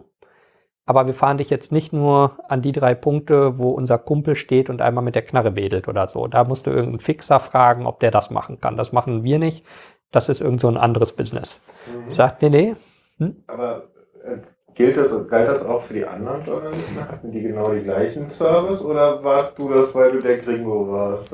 Die Frage habe ich dann am nächsten Tag nämlich gestellt und ich habe gesagt, geht es theoretisch, dass wir sozusagen die Front abklappern, mal von Morgen, Norden nach Süden oder so, also so, dass ich einfach ein paar Stellen gesehen habe. Also dass ich auch sagen kann, das ist überall gleich oder es ist überall anders, also dass ich einen Eindruck habe. Und dann sagt, ja klar. Sagt, okay, können wir nach ähm, können wir da nach, also nach Norden sozusagen Richtung türkisch-syrische Grenze, also da, wo das ein Dreieck ist, mhm. weil da kommen halt die ganzen Flüchtlinge an und da war ich eben in diesem Flüchtlingscamp ein Jahr vorher gewesen oder mhm. äh, ja doch ein Jahr vorher. Und die haben gesagt, ja, ja, klar, wir können auch in das gleiche Camp, das gibt's noch, das ist riesig gewachsen inzwischen. Hm, dachte ich, cool. Also so einfach sozusagen den Fortschritt ähm, äh, sehen. Also so ist ja auch gut, wenn man den gleichen Ort immer wieder sieht, weil das Camp habe ich jetzt jedes Mal, wenn ich da war, besucht, weil man da auch so Veränderungen halt dann sieht, wie, wie aus so ein paar Gammelzelten sowas wie eine ähm, Schrebergartensiedlung, könnte man fast sagen, wurde mit gemauerten kleinen Häuschen und Infrastruktur. Und dann hatten wir also so einen groben Plan. wir fahren sozusagen die einen, den einen Abend ganz nach Norden und dann bis nach Norden und dann bis nach Süden und dann weit nach Süden. Also dass man sozusagen jeden Tag einen anderen Frontabschnitt hat und so einen Überblick kriegt. Mhm. Hat total geil. Hab dann auch, ähm, und als wir dann da relativ im, im Norden ankamen, also weiter als Dohuk schon, da kommt dann, äh, kommt man wieder an den Tigris weiter im Norden und der ist an einer Stelle sozusagen der Grenzfluss zwischen Kurdistan und Irakistan. Und direkt dahinter ist dann schon Syrien, also da, wo das alles so schmal beisammen liegt, so fast an der türkischen Grenze. Und die haben gesagt, hier ist ungefähr das Gebiet, wo dann, da ist so ein bisschen hügelig, also nicht mal bergig, sondern so vielleicht 50, 100 Meter Hügelchen oder so. Und dahinter ist der IS, aber dass man wie so eine natürliche Barriere oder sowas hat halt. Und ähm, da haben die gesagt, hier ist eine äh, Kaserne von den Special Forces und die sind direkt im IS-Einsatz gewesen. Die, also die können dir aus allererster Hand sagen, was los ist, weil die haben sozusagen wirklich hands-on an IS-Leuten gehabt. Da habe ich auch gesagt, der Hammer. Also so was, also was gibt's krasseres an Quelle als den, der wirklich quasi Auge in Auge mit denen war, weil der kann mir sagen, wo, was, wie und so weiter. da habe ich halt auch gesagt, Wieso, blöde Frage, warum bin ich hier alleine? Oder also, oder nur halt unser Fahrzeug voll? Ähm, wo sind die anderen Journalisten? Oder kommen die hier nicht hin oder dürfen die nicht hin? Oder was, was ist so der Punkt? Also, wieso werde ich rumchauffiert und andere Journalisten nicht? Sagt, ja, also gibt es diesen Service für jeden Journalisten? Und sagt, ja klar, jeder, der hierher kommt. Also so je nach Phase sozusagen, wenn alles friedlich ist, sagen die, hol dir halt einen Leihwagen, kannst ja selber fahren. Also wenn ich jetzt nächsten Monat rüber fliege, würden die sagen, hey, pff, also du brauchst wohl kaum Protokollfahrer und Personenschützer, setz dich ins Taxi, aber halt in dem Fall, wenn es nötig ist, wenn du Schutz und sozusagen jemanden mit Anleitung brauchst, klar. Sagt so, und warum machen die anderen das nicht? Die wollen nicht. Die wollen nicht. Oder die haben nicht gefragt, die haben sich nicht angemeldet. Keine Ahnung. Aber ja klar, den Service gibt es für jeden. So, also wir wollen ja nicht unhöflich sein, aber was ist denn an dir besonders? Hast du die anderen mal gefragt, ob sie das wollen? Total spannend. Ich habe dann später, mh, also die, sagen wir, die richtig fetten, so, ähm, so wie CNN oder so, die sagen, ey, wir haben unser Netzwerk an Leuten, die uns fahren, die sich auskennen und klar, wenn die an die Front gehen, also wenn die wirklich auf den letzten Meter gehen, dann melden die sich einfach selber bei, beim der nächsten Kaserne und sagen, hey, wir wollen jetzt noch die letzten 500 Meter, könnt ihr uns mal ein paar Soldaten mitgeben und ihr kommt alle auf CNN. Dann bürsten die sich nochmal und sagen, yeah und sagen, gar kein Problem. Sie können das sozusagen selber managen, weil sie wissen, wie es läuft. Das ist super einfach und ähm, sozusagen sie brauchen das nicht. Also okay, den Punkt verstehe ich, wenn man sozusagen so etabliert und locker ist, dass man, dass man das selber in der Hand hat.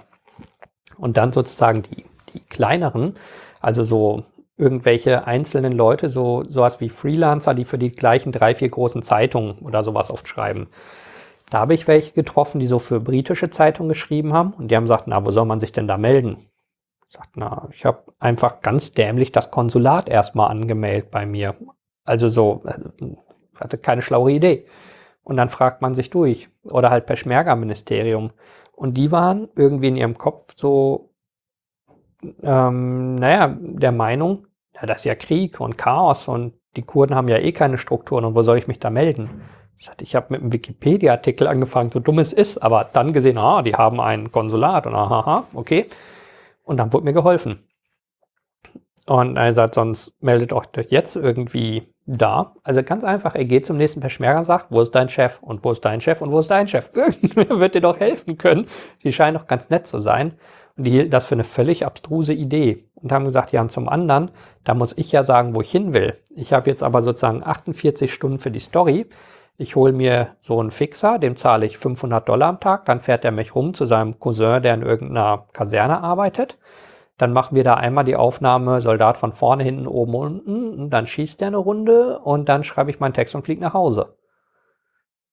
Das hört sich wie gute Recherche. Mhm. Und dann habe ich auch gedacht, dachte ich, okay, vielleicht gibt es irgendwie so den einen oder anderen Deppen. Ich habe gemerkt, nee, gerade dieses mit Fixern arbeiten, die dich gezielt zu Punkten bringen, das ist halt total gängig in der Gegend. Und ich finde das von der, oder nicht nur in der Gegend, so überall auf der Welt. Und ich finde die Grundidee total wir. Also ich zahle jemanden, sozusagen einer einem Zivilisten Cash dafür, dass er mich zu einer gefährlichen Gegend bringt. Also das widerspricht schon meinem Gedanken, weil das ist so eine Sache, die ich später mal wieder hatte. Ich will ja niemanden in Gefahr bringen, wegen, am Ende wegen meiner Neugier oder wie man es nennen will. Also das ist so ein, das ist die Krux an der Sache, wenn man so. Du bist doch wirklich wichtig. Du bist doch ja. Chronist dessen, was da passiert. Ja, aber trotzdem, wenn Leuten was passiert, das ist halt genauso diese Krux. Also so, ist es das wert? Und das muss man halt abwägen.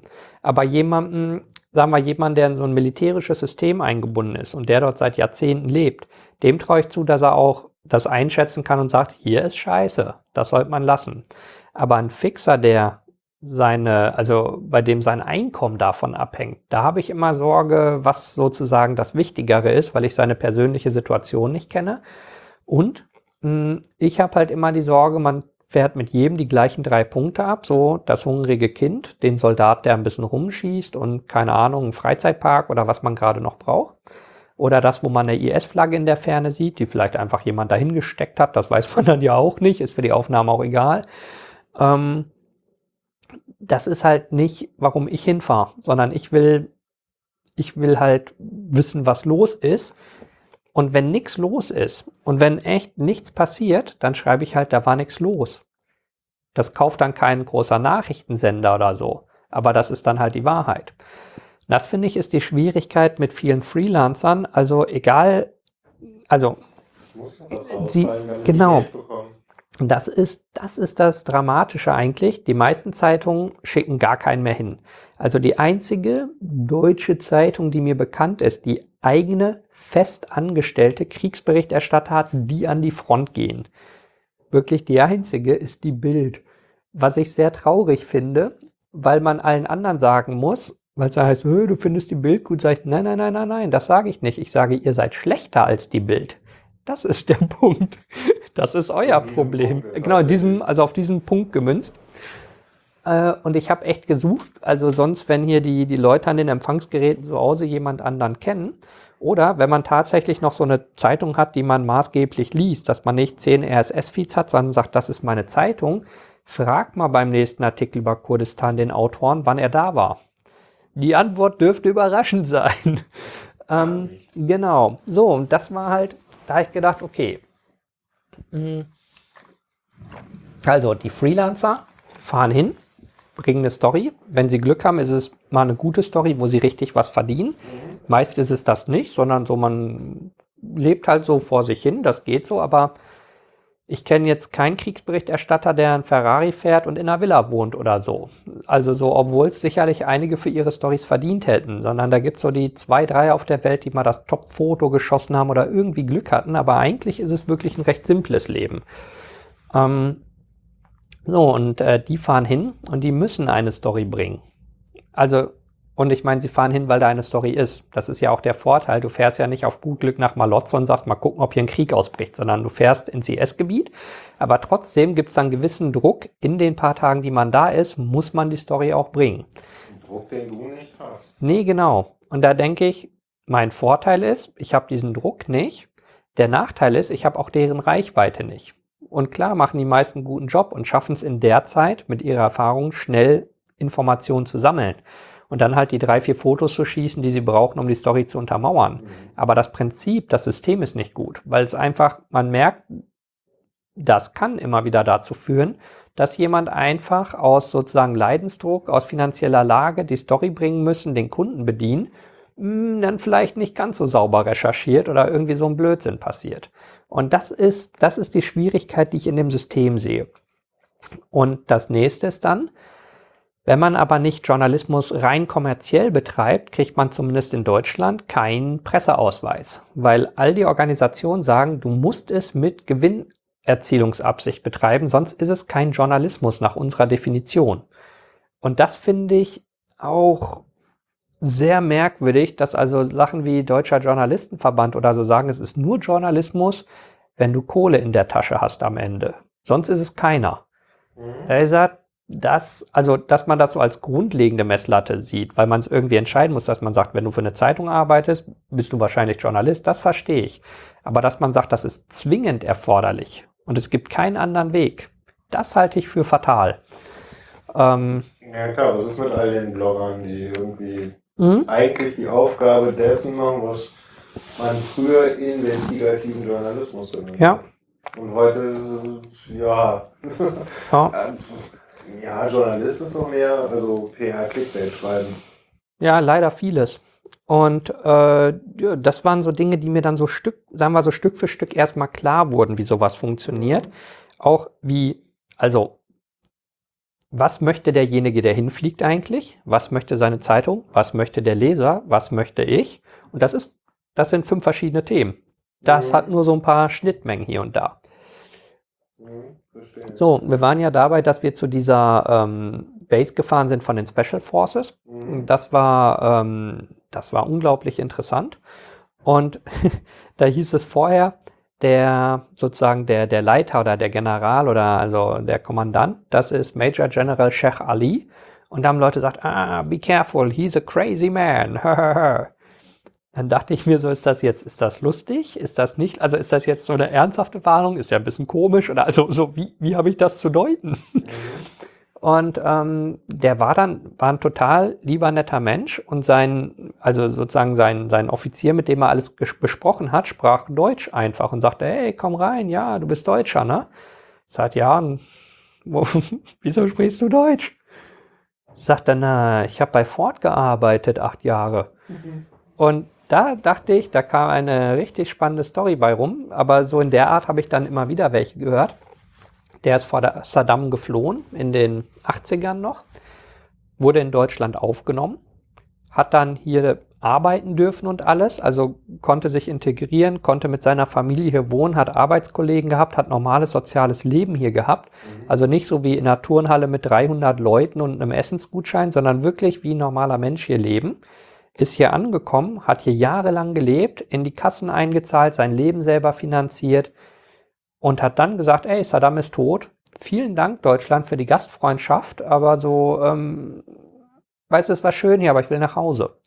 Und da habe ich gedacht, das ist eigentlich aus meiner Sicht immer so ein Paradebeispiel für Flüchtlingspolitik. Du machst den Leuten die Tür auf, erlaubst ihnen hier einfach Mensch zu sein, einfach ganz normal mhm. zu leben, selber für sich zu sorgen, die Familie hier zu haben, Freunde, Arbeiter. Genau. Die, die, die wissen ja nicht mal, wie man mit Essen und Messer und Gabel isst. Ne? Genau. Das war auch war aus irgendeinem so irgendein Videoclip von so einer Pegida-Zeitung, wo jemand sagte so, ja, äh, also ein Pegida-Demo, wo jemand sagte, ja, aber wir können doch nicht hier die, die, die syrischen Kinder mit unseren in den Kindergarten gehen lassen, wenn die da zu Hause die Löwen jagen oder so. so also, wo fängt man an, dem das zu erklären? Das kannst du nicht. Und, das ist vorbei. Aber, aber genau. Das ist doch komplett vorbei. Löwen sind ein paar tausend Kilometer weiter unten. Ja, ich dachte, im Zoo vielleicht, im Zoo von Damaskus. Aber ich habe echt nur gedacht, so, aber dieses Bild habe ich dann immer im Kopf so als Gegenpol dachte so, und dieser Kurde hat hier also gut gelebt, hat sich richtig willkommen gefühlt, hat seine Kumpels bei Ford gehabt und kannte auch Sachen wie, sagt er, war im, er war Kegeln in Deutschland, fand er langweilig, hat's mal gemacht. Mhm. Dann hat er sich so eine Hundeschule angeguckt, weil er sagt, da gab es so Leute, die haben Hunde gezüchtet und Tauben. Also hat er sich so quasi an jedem Wochenende mal so ein deutsches Hobby angeguckt und sie fast alle für Scheiße befunden. Er sagt, das verstehe ich, aber wie geil so, ja, so, so macht man das, wenn man in ein anderes Land kommt. Das mache ich ja nicht anders. Nein, hat er gesagt, war super und ich bin nach Hause gegangen. Aber das Wichtige an der Story ist, da endet die Story nicht. Er hat nicht gesagt, vielen Dank, ich bin nach Hause gegangen, sondern hat gesagt, so.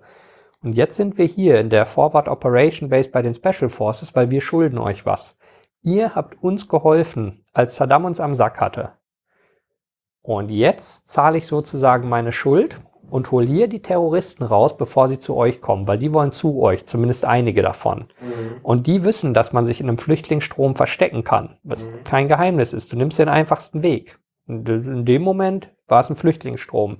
Anderes Mal ist es ein Flugzeug oder ist es ein Boot oder eine Autofahrt, keine Ahnung. Also können wir sagen, uns geht es noch gut, weil wir in den 80ern freundliche Menschen waren im Vergleich zu jetzt. Mhm. ich würde sagen, würden die nämlich sagen, Oh, fuck it. Direkt, direkt darüber. Ja, ähm, genau, hau ab, hau genau. Ja, und das Lustige ist wirklich genau diese Story so. Wir, wir stehen in eurer Schuld, weil ihr uns geholfen habt und wir helfen euch jetzt. Das habe ich da immer wieder gehört, was hier so im Mainstream nie ein Punkt war oder nie ankam oder sowas. Ich habe es wirklich nie die Story hier wahrgenommen. Und das habe ich da wirklich oft gehört. Also von. Das genau das Gleiche. Ich Ja. meine, in den 60er, 70er Jahren, Ja. Da, da gibt es heute noch Afghanis, die einem erzählen, hallo, äh, ihr wart damals so super, was ist los mit euch, was ist aus euch geworden? Ja. Verteidigung. Ähm, Ja. äh, Äh, da, ich glaube, irgendwer hat doch mal einen Podcast mit Bommi Baumann gemacht, der ja auch jahrelang in Afghanistan dann unterwegs war, aber definitiv ein Kenner der Gegend dadurch. Das ist auch sehr interessant. Nachher mal raussuchen, wo das war. Genau. Und na, aber diese Story dachte ich, boah, das, also so, weißt du, das war so ein Rumgeeier. Den Tag davor irgendwie spannend und irgendwas, also hatte so keinen Anfang, kein Ende. Und da dachte ich, okay, jetzt wird's interessant. So dieser eine Satz, das war mir nicht klar. Also so, was ist die Motivation von dem? Also klar, er will nicht, dass der IS seine Familie abschlachtet und alles. Aber dieses on top sozusagen, und wir wollen nicht, dass die zu euch kommen, das war mir nicht klar. Das habe ich nie vorher gehört. Und das habe ich dann immer wieder von Leuten gehört, Also nicht nur von ihm, sondern sondern über die ganzen Jahre an den unterschiedlichsten Ecken oder auch, dass Leute gesagt haben, ja, ich bin zwar jung, aber meinem Vater habt ihr geholfen oder meinem Onkel oder also so. Das haben wir uns gemerkt. Haben uns nicht viele geholfen, ihr habt uns geholfen. wenn wir irgendwie sagen, hey, die blöden Moslems, Genau. gehen die mal mit ihrer Religion spielen. Und man weiß gar nicht, wer da wer ist. Ne? sind uns vollkommen wohlgesonnen, weil Ja. da eine Geschichte hinterhängt. Ja. Die wir schon wieder vergessen haben. Total. Was sind wir für Pisser? Tut mir Ja. leid, aber wir Ja, Wirklich, wirklich, total.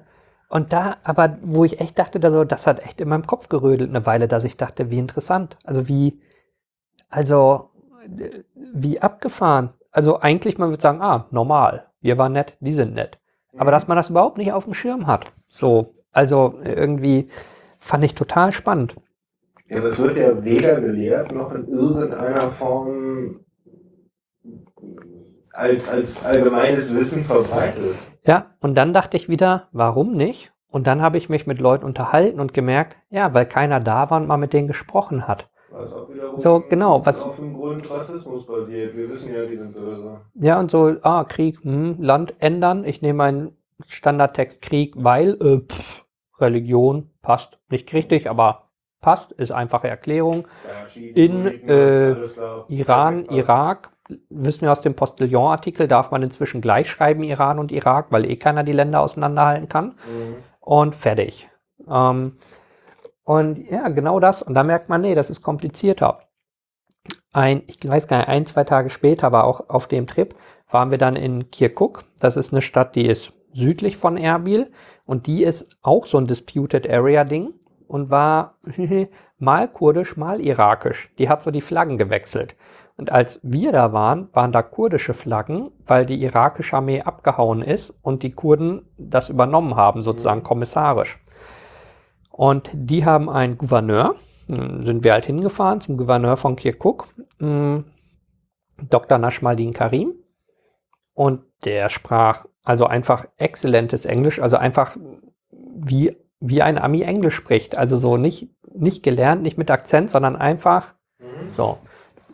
Herr sagt, sorry, ich habe echt keine Ahnung von der Gegend, wo kommt dein Englisch her? Sagt dann, na, ich war 25 Jahre Gehirnchirurg in Washington DC. Wo ich dachte, aha, aha, und mir dann mal die Lebensgeschichte durchgelesen, halt Arzt, Doktor, Chirurg, vor Saddam geflohen, Amis haben ihn aufgenommen, in der Notaufnahme in Washington gearbeitet. So, und was hat der Herr 1981 gemacht? Die Notaufnahme nachts geleitet oder abends, wo die Leute nicht so Bock drauf hatten. Und dann kam ein Patient, der eingeliefert wurde, den hat er nicht operiert, aber es war seine, seine Schicht. Also er hatte sozusagen die Leitung. Und das war äh, Bush. Äh, nicht Bush, äh, Reagan. Reagan nach dem Attentat 81. Okay. Also und Reagan ist verletzt worden bei einem Attentat. Es hat ein Bekloppter auf die schusssichere Limousine geschossen und ihn nicht getroffen. Aber die Kugeln sind abgeprallt an der Scheibe und haben ihn verletzt. Also er ist nicht schlimm verletzt worden, er hat Schrapnelle in die Hüfte bekommen. Mhm. So, und wo ich auch dachte, was eine verrückte Kreuzung der Geschichte. Also so, dass der Typ, der da jetzt Gouverneur von Kirkuk ist, äh, so die, die Schichtleitung oder wie man es nennt hatte, als Reagan äh, in Washington operiert wurde. Also so einfach, was für bizarre Geschichten da so auf den Tisch kommen. Mhm. Ähm, also so, und wo ich dachte, ja, und das merkt man halt, wenn man da ist. Die kommen am Fließband. Ja, aber die sind genauso in den Topf gefallen, wie du da reingefallen bist ja. im Endeffekt, ne? Durch Zufall. Also genau. ich, ich wollte das mal mir anschauen oder sonst was und ja, wie kommt man an die interessanten Leute? Man läuft ihnen über Weg und stolpert. Genau. Und heutzutage, man macht ein Selfie und kann demnächst wieder sagen, meine besten Freunde, natürlich kenne ich inzwischen den Präsidenten, den Premierminister, den Gouverneur von Kirkuk, den Gouverneur von Duhok, den Gouverneur von Erbil und so weiter, aber genau das. Und diese Liste steigt. So. Und äh, zum anderen habe ich dann auch gemerkt, das war genau die Zeit, wo auf einmal meine Berichte über die Region und auch meine Social-Media-Sachen richtig hochgingen und Leute, also auch Kurden wahrgenommen haben, dass ich da bin. Und dann nimmt das halt so ähm, eine Eigendynamik an, zum Beispiel, dass es halt auch Leute sehen, also zum Beispiel Kurden, die wichtige Leute kennen. Mhm. Also dass zum Beispiel ähm, jemand gesagt hat, hey, mein, mein Onkel ist General von dem und dem Abschnitt. Wenn du da mal Hilfe brauchst oder den sehen willst, melde dich. Oder äh, meinem Vater gehört äh, zum Beispiel das Dawa 2 Restaurant, das beste Restaurant wirklich in diesem ganzen Land. Wenn du Hunger hast, komm vorbei. Für dich ist immer ein Tisch da und du musst nichts zahlen. Und da rennen immer die interessanten Leute rum. Also bin ich da natürlich mal hingegangen, habe mich so voll gefressen, dass ich kaum noch laufen konnte und habe einen Haufen anderer interessanter Leute kennengelernt. Und so, also wie, so, wenn man über so eine gewisse kritische Masse hinweg ist, mhm. Dann läuft das halt richtig los, dass man auch Angebote kriegt. Willst du nicht mal hier den kennenlernen? Wolltest du mal damit hin? Kennst du den schon? Ihr solltet euch mal treffen. Und das war im Prinzip, das kam so alles auf einmal bei diesem einen Trip, dass das so richtig senkrecht hochging. Also ein Netzwerk hat sich da so befestigt. Explodiert einfach, ja. Und also bis heute, dass es sich so immer weiter vernetzt. Mhm. Und äh, dann, also bei dem Trip im Prinzip einmal die ganze, die ganze Front von vorne bis hinten abgefahren und so verstanden, wie funktioniert dieser Journalismuskram eigentlich, wie funktioniert die Gegend und ganz viele so Sachen, oder die ich da so entweder verstanden und zum Teil verstanden habe und als ich dann zu Hause war, sozusagen nachgearbeitet habe und angeguckt habe und erstmal so durchgestiegen bin, was man so, wenn man damit vorher nicht zu tun hatte, wie anders die Welt ist, als man so dachte oder, oder so. Man hat sich's nie gefragt, aber man merkt halt, hey, die allermeisten Zeitungen waren nie da. Also es ist ein Weltthema, diese Story. Aber da ist kaum einer. Alle Welt redet drüber, aber nur über die Gerüchte sozusagen. Ja, und halt über die drei Agenturmeldungen, die auf einer Quelle basieren, aber es sind drei verschiedene Meldungen, deswegen ist es die Wahrheit. Und ähm, dann geht das irgendwie rund. Und gerade was so bei Medien schief läuft, und zwar richtig, richtig hanebüchenden Kram, habe ich dann im Januar 2015 erlebt. Da äh, war ich, oh Gott, wie war denn das? Was war inzwischen passiert? Im August 2014, am 3. August 2014 hatte der IS Shingal überrannt. Also Shingal oder Sinjar, das sind auch so die verschiedenen Schreibweisen. Das ist es ist ein Ort und eine Gebirgskette und eine Region. Also es ist so ein bisschen schwierig, wovon man redet. Also manchmal ist der Ort gemeint, manchmal das Gebirge, aber es ist so die gleiche Ecke.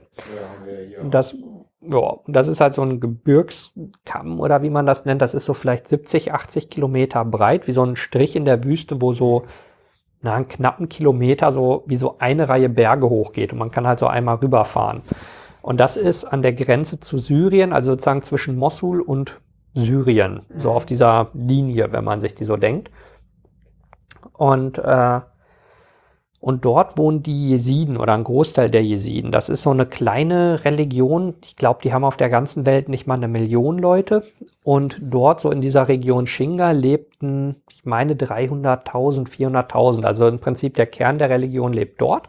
Und dann halt Leute, die so auf die Welt versprengt wurden, irgendwo anders.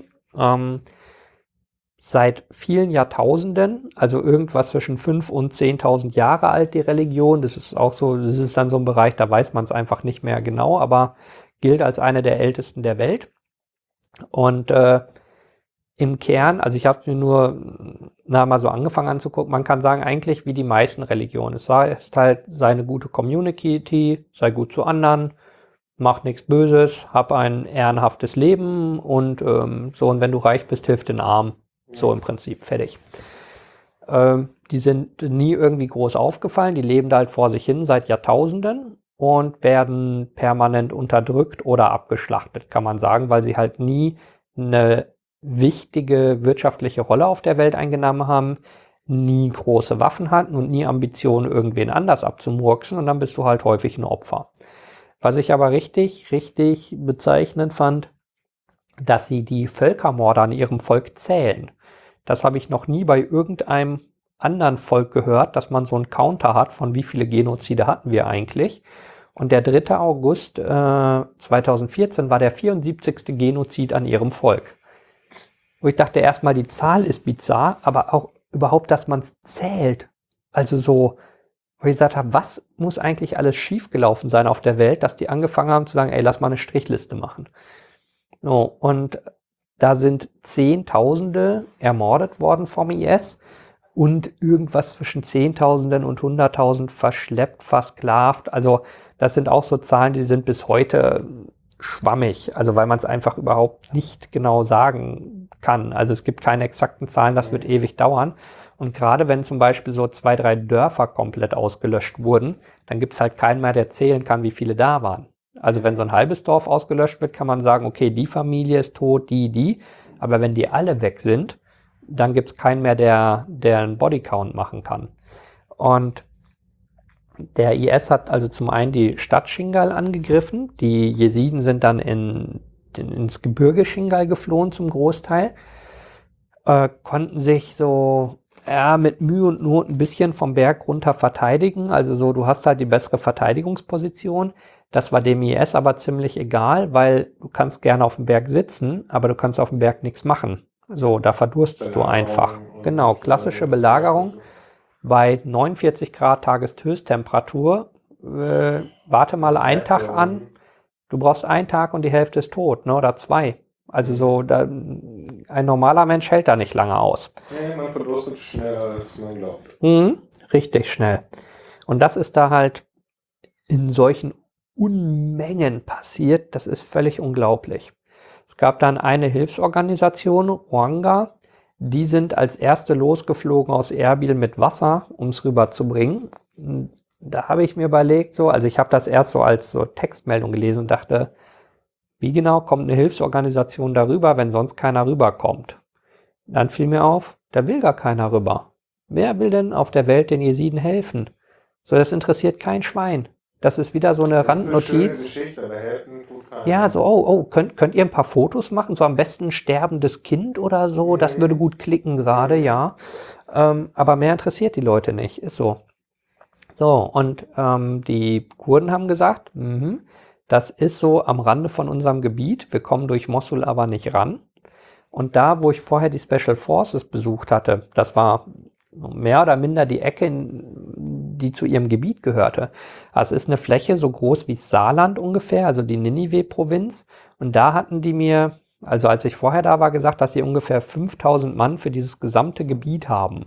Was halt, also die sind halt mal so vorgefahren, haben hier geguckt, haben da geguckt, sagten, das ist auch so ein Punkt auf dieser ganzen Fläche, also abgesehen vom Ort Shingal, leben paar zehntausend Leute.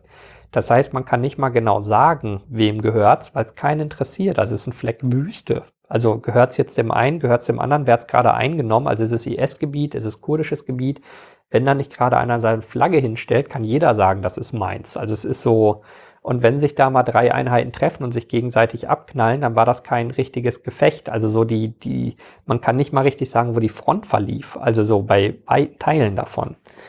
Und äh, naja, auf jeden Fall, die, dieses Gebiet war dann halt einfach verlassen. Die Peschmerga, die noch da waren, sind, als der IS kam, zurückgezogen worden. Da hieß es, ey, das, also dieses dünn, äh, unklar geschützte Gebiet wird geräumt, weil äh, wir müssen Kräfte sparen und wir müssen jetzt erstmal gucken, was Sache ist. Irakische Armee war halt lange im Dauerlauf weg gewesen und die Jesiden waren halt alleine. Und äh, diese Ruanga-Hilfsorganisation, da kamen dann irgendwann die ersten Bilder und habe ich gesagt, Moment, reden wir jetzt, wir reden von einer Hilfsorganisation, die Hilfe bringt. Das ist eine NGO. Sagt ja, warum haben die Bordgeschütze am Heli? Also so, das Rote Kreuz hat keine Bordgeschütze. Sagt er, weil der IS unten ist. Ich dachte, ja, ja. Aber ich kenne sonst keine NGO auf der Welt, die sagt, lass mal die Kaliber 50 MG an Heli hängen, wir müssen Wasser ausliefern. Die haben gesagt, ja, und hier machen wir es, weil wir müssen ja durchkommen. Dann sind die einfach mit leichten, so krass, leichte Kampfhubschrauber, Wasser rein, Landezone freiballern und Wasser bringen. Wo ich dachte, so. Und die Leute sind nicht irgendwie die Helden des Planeten oder irgendwas. Kaum ein Schwein hat jeder von mitbekommen. Und die sind mehrere Runden geflogen, hin und her und hin und her und haben Leute gerettet und Wasser gebracht. Die ganze Zeit über IS-Gebiet. Und beim letzten Flug sind sie abgestürzt. Und der Heli liegt heute noch da. Und äh, also der liegt in Shingal im Gebirge neben der Straße. Also ist einfach abgestürzt und ähm, die, äh, die Leute sind halt gestorben, die Piloten und die Crew. Und das, was ich daran so symbolträchtig finde, ist, das war ein irakischer Heli mit einem irakischen Militärpiloten, der den geflogen ist. Es war eine kurdische NGO und es waren die Jesiden, denen sie geholfen haben. Also man hat so drei Gruppen, die da immer wieder so im Clinch oder nicht gut miteinander klarkamen in der Region, wo einer dem anderen geholfen hat. Also was ich so denke, das ist ähm, so, das ist das Symbol für den Zusammenhalt. Genau, so das, äh, genau. Die IS ist der eigentliche Feind, also müssen die drei, ja. die sich sonst immer zoffen wie Geschwister. Genau. Und da habe ich aber gedacht, das ist so, also es ist so, so symbolträchtig einfach, dieser Moment. Und der Heli liegt da einfach so auf die Seite gekippt rum. Und da hatte ich halt auch mal gesagt, kann man den nicht, also der liegt sozusagen ein bisschen hangabwärts von der einzigen Straße, die da lang geht. Kann man den nicht oben hinpacken und eine, zum Beispiel eine Gedenktafel oder so dran? Also irgendwas, was allen drei beteiligten Gruppen sozusagen gerecht wird, also dass sich auch niemand auf den Schlips getreten fühlt, wo man aber diese, diese Zusammenarbeit gegen das Böse so rausstellt. Ja, und wir haben alle gesagt, ja, könnte man vielleicht, macht aber keiner. Sagt, okay, dann würde ich das gerne machen. Kriegen wir einen Kranwagen hin? Also kriegt man einen Kran hin? Gibt es da welche? Und kann man den Heli bergen? Und das geht theoretisch. Also es gibt Kräne, die es können, die das Gewicht heben können und die Straße hält die Last aus. Inzwischen ist es aber irakisch kontrolliertes Gebiet und die lassen mich nicht mal rein. Mhm. Und meine Idee ist aber immer noch, eines Tages wirklich den Kran hochheben, äh, den, den, den Heli heben, äh, auf den Betonsockel äh, und eine Gedenktafel dran. Und denke ich, es mag dauern, aber eines Tages will ich das noch machen, weil es einfach die richtige Sache ist. Du hast echt die Idee. Mhm.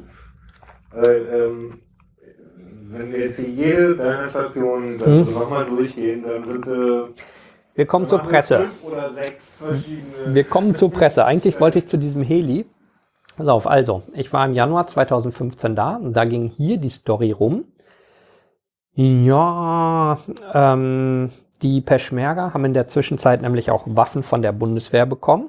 Ein Haufen Museumswaffen, muss man sagen, aber auch ein Haufen brauchbare G36 und so weiter. Und Milan-Raketenwerfer, die sehr, sehr wichtig waren, weil die die hatten keine Raketenwerfer. Und nur um ein Beispiel zu erklären, es gibt den Mossuldamm, kann man sich vorstellen, fetter Damm, Wasser links, Wasser rechts. Auf der einen Seite IS, auf der anderen Seite die Kurden, die Peschmerga. Wenn jetzt Peschmerga bei den Damm wollten, hat der IS geschossen mit richtig fetten Maschinengewehren, wo so gewürzglasgroße Patronen rauskommen. Die schlagen auch durch ein gepanzertes Auto. Also rennt kein Peschmerga los, weil er tot ist. Auf der anderen Seite brauchst du zwei Deppen mit einem fetten Maschinengewehr, um den gesamten Damm zu sichern. Also du brauchst zwei IS-Leute, die sich abwechseln an einem Maschinengewehr und der Damm ist dicht. Er sagt, warum macht ihr nicht einen Luftschlag? Warum schießt ihr nicht eine Rakete rüber? Haben wir nicht. So, und das ist der bezeichnendste Punkt für mich, warum sie Raketenwerfer brauchten. Weil sie haben wochenlang das Problem gehabt und als der Raketenwerfer kam, bam, rüber in einer Minute das Problem gelöst, Damm eingenommen. So trivial kann es sein. Dann habe ich mich aber gewundert, weil hier in den Zeitungen hieß es, ja, die Peschmerga haben zwar die Waffen der Bundeswehr bekommen, aber die haben sie direkt wieder verkauft auf dem Bazar. Habe ich gesagt, hm. Habe ich gesagt, also, sie sind mit dem Rücken an der Wand. Niemand hilft ihnen. Jemand gibt ihnen Waffen und sagen, ey, lass verhökern. Irgendwie, ja, nee. Und was auch vorher passiert ist, was die Leute ja auch nicht mitbekommen haben, Äh, die türkische Armee waren die ersten, die Waffen geliefert haben. Noch im Sommer 2014. Die haben Waffen, Munition und Ausbilder geliefert, damit die Peschmerga klarkommen. Das ist eine eigene, wahrscheinlich wochenfüllende Sendung, das Verhältnis zwischen Türkei und Kurden und welchen Kurden und wie. Das ist nämlich sehr, sehr, sehr diffus. Das ist ein lange wie schwelender Streit. Ne? Ja, und halt, und in dem Fall, die Kurden im Nord, also im Norden des Irak, den Kurdistan-Irak, die haben sie unterstützt mit Waffen und Munition. Und die auf der anderen Seite haben sie abgeknallt. Also so, es ergibt halt äh, für ein Außenstehen keinen Sinn. Aber die, die, die Kurden stehen hier zusammen, dass die einen sagen, bitte, ihr, Mhm. ihr knallt hier unsere Brüder. Was soll das? Hm, Das ist noch mal komplizierter. Also mh, sozusagen die, die Kurden, die der PKK verbunden sind oder angehören oder so, die haben oft was gegen die kurdische Regionalregierung in Kurdistan, Irak, weil die sagen, das sind alles Korrupte und Kriminelle und äh, ganz schlimme Menschen. Okay. Und die in Kurdistan, Irak sagen, äh, also jetzt natürlich nicht alle, aber so sagen wir als eine, ein, ein Block der Meinung, dass die halt sagen, naja, aber wenn die PKK zu uns kommt, weil sie von der türkischen Armee gejagt wird und sie sozusagen sich in Kurdistan, Irak verstecken, dann haben sie im Schlepptau die türkische Armee, die hier rumbombt und dann bringen sie ihren Krieg, den sie auf der anderen Seite hatte, zu uns. Den wollen wir nicht. Weil das könnt ihr da drüben machen. Ihr euren Krieg, wir haben hier genug eigene Probleme. Das sind so zwei große Punkte, die da Probleme machen. Im Detail ist er viel, viel diffuser. So, aber zurück zur Story. Also, Peschmerga verkaufen die Waffen der Bundeswehr. Sagt, nee, glaub, also, kann es mir einfach nicht vorstellen. Langer Rede, kurzes Ende.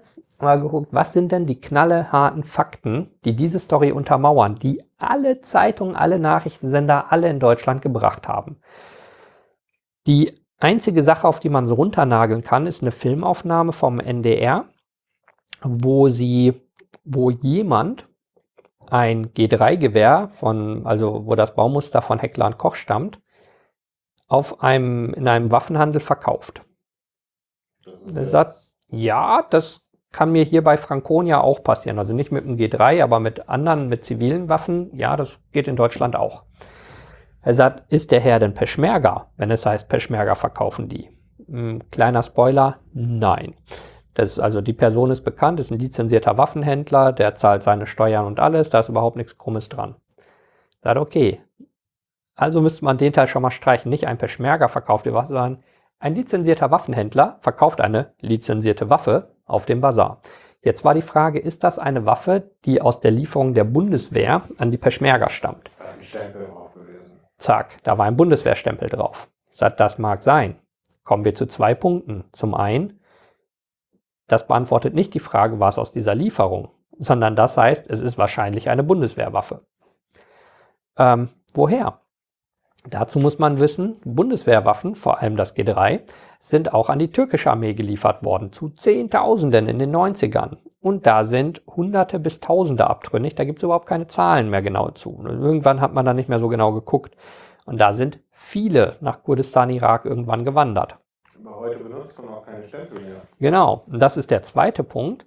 Heutzutage, so erklärte mir Heckler und Koch, also ich habe die dann wirklich angerufen und habe gesagt, ey, ich stehe hier vor so einem scheiß Markt und ich muss jetzt wissen, wie erkenne ich. Sagt, was? Sagt, ey, ich bin hier in Erbil, ich muss wissen, wie erkenne ich, ob das so eine Waffe ist oder nicht. Äh, Also, es hat ein bisschen gedauert, aber als ich ihm klar machen konnte, dass ich es ernst meine und dass ich hier wirklich gerade stehe und dass ich das jetzt wissen will, haben die gesagt, ja, ich habe echt gesagt, von mir aus, lass uns skypen oder irgendwas. Es ist kein Spaß. Ich, lass uns erst klären und später erkläre ich dir, was ich hier treibe. Die haben gesagt, naja, die Seriennummer muss mit, ich glaube, 05 anfangen. Dann ist es eine Waffe von uns. Er sagt, ja, Moment, Moment, Moment. Was ist denn mit diesem Bundeswehrstempel? Sagt, der wird doch nicht mehr drauf gemacht. Sagt, aha. Sagt, nee, das identifiziert man über die Seriennummer, weil es einfacher ist. Sagt, okay, das ist logisch. Mhm. Das ist ja interessant. Das heißt, dieser Bundeswehrstempel ist überhaupt nicht mehr drauf. Anfang der 2000er war ich bei der Bundeswehr. Hm? Und da hatte ich halt ein Gewehr mit dem Stempel drauf. Und man sagte mir, das ist zu alt, um es noch im Feld zu benutzen. Ja. Und da habe ich gedacht, spannend. Jetzt wäre trotzdem die Frage, wie genau sahen die Gewehre aus, die geliefert wurden und so weiter. Also habe ich den NDR angerufen und gesagt, ey, könnt ihr mir mal die Seriennummer geben? Weil das ist ganz simpel. Dann wissen wir's. Nee, aus Quellenschutzgründen geht das nicht. Sagt, Moment, welche Quelle wird denn da geschützt? Also, mein Quellenschutz ja ist uns allen bekannt, aber welche wird da, also welche schützenswerte Quelle wird da geschützt? Mhm. Ja, weil äh, sie, das war die zweite Begründung, wo es dann so einen ganz kruden Sprung in der Logik machte. Sie müssen ja nicht Strafverfolgungsbehörden bei der Strafverfolgung helfen. Ich bin auch keine Strafverfolgungsbehörde und nix. Ich will diese Story verifizieren. Ich stehe gerade auf dem Markt. Er sagt, ja, ähm, naja, aber eine Strafverfolgungsbehörde könnte jetzt ja diese Seriennummer nehmen und dann zum Beispiel gegen die Bundeswehr da irgendwen vorgehen. Und sie müssen ja aber nicht dabei helfen, dass Strafverfolgungsbehörden sozusagen Beweise kriegen. Sag ich, Moment, ihr habt die Story doch gebracht. also so, die ist doch schon raus. Ich frage nur nach, dass ich es nachvollziehen kann. Nee, können sie nicht sagen. Angeblicher Quellenschutz. Hm. Dann habe ich die Bundeswehr angerufen, habe gesagt, habt ihr die Seriennummer? Die haben gesagt, nee. Sagt, aha, interessant. Herr Heckler Koch gefragt, habe gesagt, ihr seid zwar nicht zuständig, aber habt ihr zufällig, wisst ihr die Seriennummer, habt ihr die, habt ihr irgendwie, sagen die, nee. Sagt, das ist ja interessant. Keiner weiß es. Da haben sie gesagt, okay, also aus dieser Story, die Peschmerga verkaufen die Waffen der Bundeswehr, wurde jemand hat eine Waffe, die mal der Bundeswehr gehört hat, eine Waffe verkauft. Dann habe ich gedacht, oder nee, zum Verkauf angeboten sogar nur. Aber okay, man kann von ausgehen, sie wurde irgendwann verkauft, aber trotzdem, Richtig ist es trotzdem nicht, dass sie verkauft wurde. Sie wurde nur angeboten. Also wenn schon Fact-Check, dann richtig. So. Ähm, und dann habe ich irgendwie gedacht, das, das zerbröselt alles gerade so total. Also das irgendwie entweder habe ich einen Teil der Beweise verpasst oder die große Story oder die schreiben einfach im Kreis rum Blödsinn ab, weil es ihnen gerade passt. Und dann habe ich halt immer wieder auch alle möglichen Zeitungen gefragt und es war halt keiner da. Es hat keiner die Sache geprüft. Es hat kaum einer mit der Bundeswehr gesprochen. Und es hat niemand irgendeinen Fact-Check gemacht, der in allen anderen Ländern auf der Welt total normal wäre. Das macht man in Deutschland einfach nicht. Und wenn ich dann auch, wenn ich hier mit irgendwelchen Chefredakteuren einer großen Zeitung gesprochen habe, die sagen, wir machen Fact-Check bei jedem einzelnen Teil, jedes Komma wird bei uns geprüft, jede DNA-Spur quasi nochmal analysiert. Sag ich echt, und bei deinem letzten Artikel, den du geschrieben hast, welcher auch immer das war, welcher war das? Fact-Check gemacht? Ja, dann nicht, weil das war ja so eine triviale Geschichte. Da gab es ja eine Agenturmeldung und dann sag ich, ach so, ihr macht das immer nur letzte Geschichte und vorletzte und vorletzte nicht und vorvorletzte nicht und die auch nicht und okay. So. Äh, kann man sich ihre Nutzungsgeschichte anschauen. Ja, total. Und dann gab es aber noch ein Highlight. Die Deutsche Welle hatte berichtet, dass der Gouverneur von Kirkuk sagt, ja, natürlich verkaufen die die Waffen, weil die kriegen ja lange keine Gehälter mehr. Und dass die Peschmerga lange, also mit, mit sehr großen Lücken Gehälter bekommen haben, das stimmt weil die aus Bagdad zu zahlen werden. Und Bagdad kein großes Interesse hatte, als sie wenig Kohle hatten, Peschmerga-Gehälter zu zahlen. Ähm, und dann ging auch noch so ein lustiger Streit los. Die äh, Kurden haben dann gesagt, okay, dann geben wir euch das Geld nicht mehr von den Ölfeldern, wo wir das Öl verkaufen. Das geht eigentlich nach Bagdad, geht in so einen gemeinsamen Pott und wird dann wieder aufgeteilt. Da haben die Kurden gesagt, dann machen wir das jetzt auf unser eigenes Konto was nicht im Irak liegt, sondern in der Türkei. da habt ihr gar keinen Zugriff drauf. So, und dann hat, ähm, dann hat Bagdad gesagt, ja, dann überweisen wir euch die Steuern nicht mehr und ziehen das davon ab. Daraufhin haben die kurdischen Unternehmen gesagt, prima, dann zahlen wir keine Steuern mehr. Mhm. also so irgendwie voll ins Knie geschossen. Und das ging dann so weit, dass ein Tanker von, ich weiß es nicht mehr, BP oder S, also irgendeiner riesen, riesen Firma, ist in der Türkei in den Ölhafen gelaufen, wo das ganze irakische Öl ist, in Ceyhan oder so. Ich weiß nicht, ob das so genauso ausgesprochen wird. Die haben angedockt und der Tank war einfach leer. Die haben gesagt, hallo, wir haben hier, wir haben Öl gekauft, das ist unser Port, wo ist das Öl? Und die, die Hafenleute haben gesagt, na, da kam doch gestern ein Tanker und hat das mitgenommen. Ich sag, ja, Moment mal, wir haben es aber gekauft. Und die Kurden haben es einen Tag vorher verkauft. Weil sagen, es ist unser Öl, wir verkaufen. Dann ist so ein Öltanker durch die Gegend geschippert, also man muss, wusste welcher und war auf dem Weg in die USA. Und die, ähm, die irakische Regierung hat dann, ich meine in Texas, bei irgendeinem Gericht eine Beschlagnahme verfügt von diesem Tanker. Der war leider noch nicht in die Hoheitsgewässer eingelaufen, war ein blödes Timing. Also haben gesagt, wenn der einläuft, wird er beschlagnahmt. Woraufhin der Tanker natürlich einfach nicht reingefahren ist. Und dann war eine Weile nicht klar, wo er ist, und dann ist er aufgetaucht in Israel. Und dann hat Israel gesagt, so Leute, irgendjemand ein Problem mit, dass wir das Öl kaufen. Die ganze Welt sagt, doch, das klärt mal unter euch, Leute, das geht uns jetzt ja eigentlich so gar nichts an, ne? Jo. Genau. Und das war also nur so, ein, so eine Nebenstory, aber wo ich dachte, wie bizarr. Oh. Dann habe ich den Gouverneur von Kirkuk angerufen und gesagt, ähm, hey, mein bester Kumpel, hast du das gesagt? Sagt, nee. Sagt, oder sowas ähnliches, sagt er. Das auf Genau, auf das Interview mit der Deutschen Welle, wo es hieß, er hat gesagt, die kriegen kein Geld Mhm. und deswegen haben sie die Waffen verkauft. Er sagt, ich kenne die überhaupt nicht. Ich habe Deutsche Welle nie gehört, ich habe dir nie ein Interview gegeben, weiß überhaupt nicht, wer das ist. Da er sagt, na, an dem und dem Tag haben die das gebracht. Sagt, da an dem Tag Deutsche Welle. Okay. Nun, sagt er, nein, ich habe nie, nie mit denen gesprochen. Ich habe mir meinen Assistenten den Terminkalender durchgucken lassen und alles. An dem Tag hatte ich gar keine Termine, da hatte ich familiäre Dinge zu klären. Davor nicht, danach nicht. Ich habe nie im Leben mit der Deutschen Welle gesprochen. Ich kenne die nicht. Dann hat er sich halt die Story angeguckt und hat eine Pressemitteilung rausgegeben, also von der kurdischen Regionalregierung, in der er sagt, die Deutsche Welle lügt. Ich habe nie mit denen gesprochen. Wo ich denke, schlimmer kann es doch gar nicht mehr gehen als äh, so als als Nachrichtenoutlet. Mhm. Und die Reaktion der Deutschen Welle war nix. Dann habe ich die Deutsche Welle gefragt und habe, sag mal, hm, stört euch das nicht? Oder irgendwie wollt ihr euch dazu äußern? Okay. Die haben gesagt, ja, wieso? Sagt, na, weil der sagt, ihr lügt. Er kann das beweisen. Sagt, na, er sagt, er hat nie mit euch gesprochen und äh, er kennt euch nicht. Ja, das ist ja kein Beleg, dass wir nicht mit ihm gesprochen haben.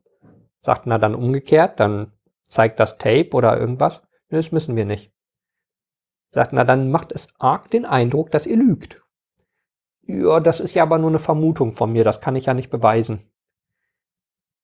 Sagt, ja, rein, wenn man es jetzt streng rechtlich sieht, sicherlich ja. Aber sagen wir mal, die Indizienkette spricht arg gegen euch, um es mal freundlich zu formulieren. Ja. Und Ende vom Lied ist, bis heute sagen sie, sie ändern das nicht, weil wenn er ein Problem mit hat, soll er sich persönlich bei ihnen melden, sonst machen sie gar nichts. Äh, dann hatte ich ihnen auch gesagt, okay, dann sozusagen an den hart belegbaren Dingern, ihr habt den Namen falsch geschrieben, sowohl den Vornamen als auch den Nachnamen. Dann sagt, nee, nee, das kommt ja darauf an, wie es transkribiert wird und so weiter. Sagt, nein, der Herr hat einen US-Pass. Ähm, das kann man copy-pasten. Ihr habt den Namen falsch geschrieben. Er schreibt sich anders, wenn er es selber schreibt. Seine Facebook-Seite, sein Twitter-Account heißt, wie er sich selber schreibt. Sein Pass ist so, wie er sich selber schreibt. Ihr schreibt es anders. Mhm. Sagt, ja, dann äh, soll er Ihnen eine Ausweiskopie schicken, dann können Sie sich das angucken. Also das ist bis jetzt die offizielle Stellung der Deutschen Welle zu ihr lügt. da habe ich gesagt, okay, das ist nochmal eine ganz andere Messlatte, als ich dachte. So, und bei dem Trip 2015 auch war ich mit äh, Tobias Hucht, das ist so ein FDP-Politiker, ich weiß nicht, ist man Politiker, wenn man kein Amt hat, aber jemand, der da halt aktiv ist. Wir waren in Shingal, also da, wo es den Genozid gegeben hatte, und haben mit jesidischen Peschmerga gesprochen. Und kurz vorher war auch ähm, Jürgen Todenhöfer beim IS gewesen, dieses neun, neun Tage beim IS oder Mhm. zehn Tage beim IS. Mhm. Und Tobias hat sich furchtbar über Jürgen Todenhöfer aufgeregt und gesagt, das ist keine, kein Journalismus, was der macht. Der ist wie ein Pressesprecher für den IS und so weiter. Hm. In unserem Sicherheitsteam, als wir da waren, hatten wir halt auch Granatwerfer und Raketenwerfer und so weiter bei. Und Tobias hat gesagt, pass auf, äh, er hat gesagt, ey, hast du die Kamera bei, film das mal. Ich muss mal, ich muss mal eine, eine Ansage machen, sozusagen. Sagt er hier, so, was der Todenhöfer gemacht hat und völliger Scheiß und alles.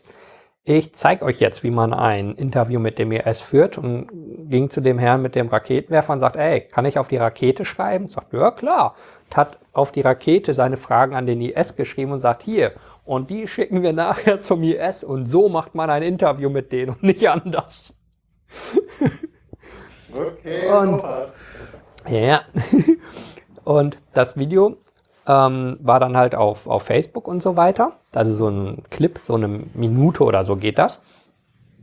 Und das haben dann äh, zum Beispiel Spiegel TV hat das gebracht mit Copyright Spiegel TV. Ich dachte, komisch. Ich dachte, ich hätte das gedreht. Aber gut, ich mag mich da täuschen. Mhm. Und die Welt hat's gebracht und N24 hat's gebracht und alle Copyright möglichen, ja, mit allen möglichen Copyrights oder mit äh, Quelle Internet oder sonst was. Äh, am Ende waren es 34 Zeitungen, Zeitschriften und so weiter, also alles, was Rang und Namen hatte. Und dann habe ich halt äh, alle möglichen angemeldet unter meinem echten Namen, auch ohne irgendwas zu verstecken und gesagt, diese Videosequenz möchte ich gerne bei euch lizenzieren. Geht das? Also könnt ihr mir die verkaufen? Habt ihr die Rechte dran? Und die ersten, die geantwortet haben, waren Spiegel TV und sagten, ja klar, also können wir dir für einen vierstelligen Betrag lizenzieren pro Sendeminute. Eigenes Mein eigenes Video, was sie, wo sie keine Rechte Facebook dran hatten und wo sie ihr Copyright drüber gepackt haben. Ah, super. Und dann habe ich den halt geschrieben, "Mm, nee. Und ähm, dann habe ich halt noch mal einmal in die Runde geschrieben, dass das vielleicht doch mein Material ist und nicht ihrs. Und habe halt die ganze Story geblockt, also alles, was dazu gehörte, wer alles mein Material geklaut hat und dass sie es halt nie Mhm. lizenziert hatten. Spiegel lustigerweise zum zweiten Mal, die hatten schon mal von Flickr ein Foto von mir einfach genommen und äh, also mich sogar mit dem Credit ausgewiesen als nie lizenziert. Und es war nicht für kommerzielle Nutzung freigegeben. Und die Begründung damals war, na, Journalismus ist per Definition nicht kommerziell. Also Spiegel ist nicht kommerziell, weil sie sind ja Journalisten. Achso, nur der Teil, wo sie Werbung verkaufen, ist der kommerzielle Teil. Sozusagen. Und sie sind dann auch hin und her gerudert in der Begründung. Mm, So, aber dann war irgendwie klar, naja, dann war sehr lustig, ähm, jemand von, oh Gott, von der Welt zum Beispiel, die haben sich später, also diese ganze Story, ein paar von den Leuten haben sich dann gemeldet, also Spiegel zum Beispiel, denen war das dann doch sehr unangenehm, ging aber so in zwei Richtungen. Ähm, der Social Media Chef oder Head of Social Media, der wie das heißt, hatte noch äh, bei mir dann lang und breit öffentlich kommentiert und gesagt, naja, also rechtlich ist das total okay, was sie gemacht haben, da spricht rechtlich überhaupt nichts gegen. Ähm, und aus reiner Fairness haben sie jetzt sogar meinen Namen dran geschrieben. kulant, ja. Total kulant haben sie sich an deutsche Gesetze gehalten. Oh. Der da zuständige Chef vom Dienst hatte mich dann aber relativ schnell kontaktiert und gesagt, ey, sorry, also ja, es ist irgendwie schief gelaufen. Ich versuche das jetzt zu klären, aber bitte gib mir einen Tag Zeit. Ich gesagt habe, na, das ist ja zumindest eine irgendwie akzeptable Reaktion, also dass man merkt, irgendjemand kümmert sich jetzt drum. Ähm, die Online-News zum Beispiel, die waren damals noch relativ neu. Also die Online-News gibt es ja schon lange, aber die sind ja vor ein paar Jahren sozusagen von, von Ströer gekauft worden und also haben nichts mehr mit T-Online zu tun. Ähm, die haben sich sehr schnell gemeldet und gesagt, äh, sie haben es tatsächlich von einem so einem Dienstleister gekauft, also im, im guten Glauben, dass der schon die Lizenz hat. Ähm, weil, warum nicht? Also sie, deswegen kaufen sie ja bei einem, der, ne, also wo sie immer kaufen, damit sie halt keinen Ärger mit haben. Was würde jetzt passieren, wenn du diese Dienstleister verklagst und so? Ähm, kommen wir gleich zu. Aber da dachte ich, okay, da versteht man zumindest, sie haben es nicht bösartig gemacht. So ist schon mal ist schon mal ein Unterschied, finde ich, zwischen bösartig und nicht bösartig. Und äh, haben dann auch gesagt, wie wir das jetzt klären können. Aber die haben einfach, sagen wir, wie unter normalen Menschen miteinander gesprochen. Und da haben wir ganz schnell eine Lösung auch gefunden, weil sie haben das Problem verstanden und wir haben irgendwie geguckt, wie kommen wir jetzt an einen Tisch. Und dann gab es halt welche, die einfach meinen, ja, dann wir können es dann löschen, aber zahlen tun wir dafür nichts. Weil das war ja eh scheiße. Also das war ja so schlecht, das hätten wir sonst nie gebracht. Ich auch dachte, okay, es war gut genug, dass ihr es bringt, aber eigentlich war es doch blöd. Und Das war für das Clickbait gut genug. Genau. Und äh, von der Welt zum Beispiel, die haben gesagt, ja, also da gab so einen richtig beleidigten Brief an meinen Anwalt dann, der sich dann um den ganzen Scheiß gekümmert hat. Also alle, die nicht irgendwie auf eine Mail hin eine Lösung produziert haben, wo es ein paar gab, die haben gesagt, okay, sorry, lass uns irgendwie was finden. Und die haben dann zum Teil einfach an eine äh, NGO, die ich kenne, gespendet. Ich habe gesagt, spend denen irgendwie einen, einen ordentlichen Preis oder das, was du sonst für eine Minute gezahlt hättest oder so. Schickt mir die Spendenbescheinigung, dass ich das sehe, oder ich frage die NGO und Dann ist lizenziert. dann ist von mir aus ist okay, so ne, aber halt irgendwie, ich will irgendwas sehen, sozusagen als Gegenwert. Und die von der Welt haben gesagt, ja, aber irgendwie, ich habe ihnen nur eine Mail geschickt, mir würde das Material gehören, ich habe überhaupt keine Beweise geliefert. Und dann haben sie gesagt, ich soll die Beweise liefern. Und da habe ich mich nicht mehr gemeldet. Und dann, äh, also warum man jetzt das mit dem Anwalt klären muss, äh, das hätte man ja auch so machen können. Und äh, aber ich bin ja in der Bringschuld, das erstmal zu beweisen. Wo ich auch dachte, so, ja, interessante Rechtsauffassung. Ähm, vom Fokus, die haben mir lang und breit erklärt, also wenn ich nicht von der Homepage nehme, dass Sie das unlizenziert benutzt haben, dann arbeiten Sie nie wieder mit mir zusammen. Hä? Da habe ich auch gedacht, so, hm, wenn man jemandem droht, muss die Drohung ja einen Nachteil für den Bedrohten beinhalten. Zu sagen, ich klaue dein Material nicht mehr. Ist irgendwie, das, das taugt nicht als Drohung. So. Und so im, im Du wolltest ja auch nie mit ihnen zusammenarbeiten. Nee, ne? oder sagen wir, ich hätte ja auch nichts gegen, wenn sie sinnvoll etwas bringen. Aber es hat ja auch niemand was über die ganze Story oder das Drumherum oder so gebracht, sondern nur, "Hä, guck mal, der Idiot und die Granate. Also es war ja nicht mal, dass es ein inhaltlich interessanter Beitrag gewesen wäre oder so, es war wirklich nur Clickbait bei eigentlich allen. Und das hat mich auch so dran gestört, weil sonst hätte man auch irgendwas finden können, aber so Kohle mit sich über lustig machen, dass andere hinfahren und so, nee, es ist mir zu dumm. Aber ein ganz anderer Aspekt kam dann noch, dass sich nämlich bergeweise Freelancer bei mir gemeldet haben, die sagten, hey, voll geil, dass du das so öffentlich machst. Nee, Weil- ständig so. Ja, und sagten erstmal, das ist total normal, aber ich kann den nicht so an Karren pissen, weil dann arbeiten die nicht mehr mit mir und ich brauche die Aufträge am Ende des Tages. Und äh, da habe ich gedacht, hm, da, an den Aspekt hatte ich gar nicht gedacht. Aber klar, kann ich verstehen, ähm, dass du dir nicht mit großen, wie halt äh, Spiegel, Welt, Fokus und so weiter verscherzen willst, wenn du die als Abnehmer brauchst. Mhm. Ähm, das ist halt, äh, wo ich, also so, wo man dann ja Stück für Stück durchsteigt. Und das fand ich aber auch ganz interessant, also wie viele Leute mir dann, also so diverse Stories gebracht haben, dass das völlig normal ist und dass sie das also andauernd so erleben oder auch, dass sie zum Beispiel ähm, 20 Fotos schicken, zum könnte man lizenzieren und dann lizenziert der Verlag eins und nimmt aber 10 davon. Sagen dann, oh, das haben wir falsch verstanden. Ja, wenn du klagst, wird's ja aber teuer für dich. Wir würden dir aber zwei zahlen. Ohne Klage. Äh, oder sowas in der Art. Ja. Äh, Das sind aber wirklich angenehme Geschäftsgebaren. Mafiös. Total, ja. Und äh, ja, ich dachte mir halt, okay, jetzt hat der Spiegel zweimal sowas mit meinem Material gemacht. Wenn es so eine Three Strikes and You're Out Regelung gäbe, wären die bei mir schon haarscharf dran. Ne? Aber weil mir dann auch immer Leute erzählt haben, ah, sie haben noch nie im Leben von sowas in der Medienwelt gehört, das muss ja das erste Mal gewesen sein und eine völlige Ausnahme. Ähm, wo ich dachte, und halt deswegen-. Genau, und deswegen, und er sagt, und deswegen habe ich 30 Fälle produziert mit dem einen Dingen jetzt. Mhm. Ja, ähm, was ich auch sehr lustig fand, jemand von der Wirtschaftswoche, den ich getroffen habe, der hat mir dann gesagt, ja, auch wegen der Sache mit der Deutschen Welle, ja, aber äh, weiß der Gouverneur von Kirkuk überhaupt, was hier eine Sendeminute kostet und für wie wichtig hält der sich denn? Äh, sollen wir jetzt jedes Mal einen Bericht ändern, weil sich irgend so eine Bürgerkriegsregierung meldet und sagt, äh, das Zitat stimmt nicht? Sagt, ja, wenn es nicht stimmt, Dann- Sagt er, nee, das, äh, das ist, äh, wird er nicht machen. Er wird mit so jemandem überhaupt nicht erst reden. Sagt habe, okay, Wirtschaftswoche rühre ich nicht mehr an. Äh, habe ich vorher auch nicht viel gelesen, aber jetzt äh, mache ich einen weiten Bogen drumrum. Ja, mal ganz ehrlich. äh, Ja. Du hast das erlebt. Ja, Was in der deutschen Medienwelt hältst du noch für seriös?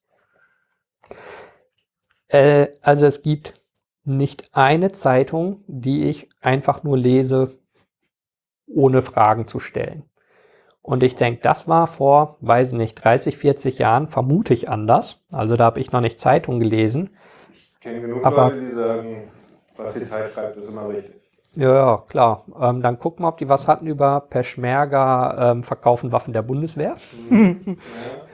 Oder auch, ich habe so eine ganze, ich äh, habe irgendwann angefangen, eine Liste zu machen. Der Fokus hatte zum Beispiel mal berichtet, dass der IS nicht mehr Bagdad äh, beherrscht. Da habe ich gesagt, Leute, der IS war nie in Bagdad. Sagt, ach stimmt, ja dann äh, das ändern wir. So? Ja, so. Ähm, aber da sind, äh, also da, ach so genau, die Zeit habe ich nur in meiner Liste jetzt das mit dem Artikel Seenotrettung oder soll man es lassen? Ähm, Ja, das, genau. ähm, Sowas, wo du echt, also als halbwegs denkender Mensch da sitzt und denkst immer, wollt ihr den Nazis Futter geben? Ja, genau. Äh, und dann war aber auch was, das war leider auch die Zeit, so leid es mir tut. Die haben mal mit mir telefoniert, als ich da war, also irgendwelche Journalisten von denen. Und wir haben zwei Stunden lang gesprochen am Telefon. Also ich war auf der Rückfahrt, ich glaube aus Luhuk oder so. Auf jeden Fall so eine ewig, ewig lange Autofahrt und wir haben fast die ganze Fahrt lang gequatscht, weil ich denen so alles erklärt habe, was passiert war. Weil sie halt sagten, sie machen gerade einen Artikel drüber. So geil. Schadet ja nicht, den Background dazu geben. Dann haben sie auch einen Artikel gemacht. Es kommt mit keinem Wort drin vor, dass sie mich irgendwas gefragt haben. Also so der Artikel war 80 Prozent, was ich erzählt habe. Aber, Aber so frei als, gewesen. ja, so äh, nicht explizit, ne? So. ja, okay. Nicht, ich habe es hier selber gesehen, sondern so, ja, ne? Da ich weiß, muss ich halt da gewesen sein. Ja, genau. So, so Relotius-Style halt, ne? Genau. Mhm. Und dann hat den halt auch eine Mail geschrieben und gesagt, also, das ist aber mal schlechter Stil.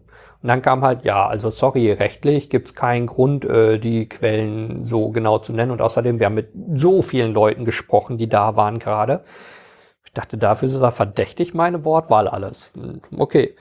Ähm, eine Woche später haben sie sich nochmal bei mir gemeldet, weil sie Rückfragen hatten. Er sagt, Leute, ich rede aber nicht mehr mit euch, weil ich keinen Bock habe, ja, das, also, das finden sie aber ganz komisch und ja, dann hätte man halt vorher sagen müssen, nur wenn Enno draufsteht und äh, wenn ich so eine Ego-Show draus machen will, dann äh, sind sie dafür nicht zu haben, wo ich auch dachte, ja, aber weiß ich kann auch einfach auflegen und mir dieses ganze Gespräch sparen, was ich dann auch getan habe, äh, weil die so richtig beleidigt waren, weil sie sind doch die Zeit. Ja, genau. Ich gesagt habe, ja, er sagt, tut mir leid, dass ihr so eine auflagenschwache Zeitung seid, die nicht mal an die Klickzahlen von meinem Blog kommen, da kann ich ja nichts für. Also kann man eigentlich, also ähm, wenn man das jetzt so ein bisschen abschließen will, mit dem, mit dem Mediensache, eigentlich kann man sagen, man muss Leuten folgen.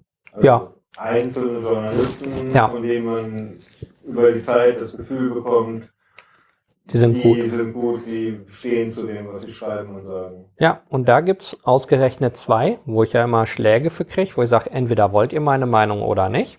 Nämlich von der Bild-Zeitung, die beiden, die vor Ort waren, Paul Ronsheimer und Klaas Weinmann. Mhm. Die waren nicht irgendwo im Hotel, die waren an der Front. Oft und mehrfach haben sich Vertrauen erworben. Und äh, Klaas war zum Beispiel dabei, als die erste Milan-Rakete von den Peschmerga auf den IS geschossen wurde.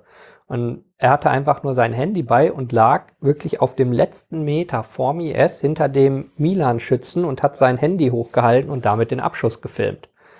So, der weiß, was an der Front los war.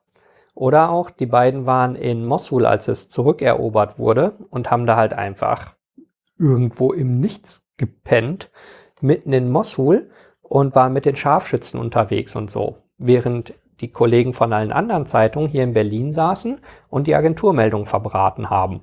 Mhm. Und bei Bild Plus gab es exzellente, wirklich gute Berichterstattungen über die Lage dort. Der Punkt ist, Wen kennst du, der ein Bild Plus hat? Genau. Wo ich gedacht habe, so, das ist so wie wenn man sagt, also wie mit den Vogonen. Ja, aber die Pläne lagen doch aus. Also auf unserem Planeten im Keller und genau, hättest du ja gucken kommen können.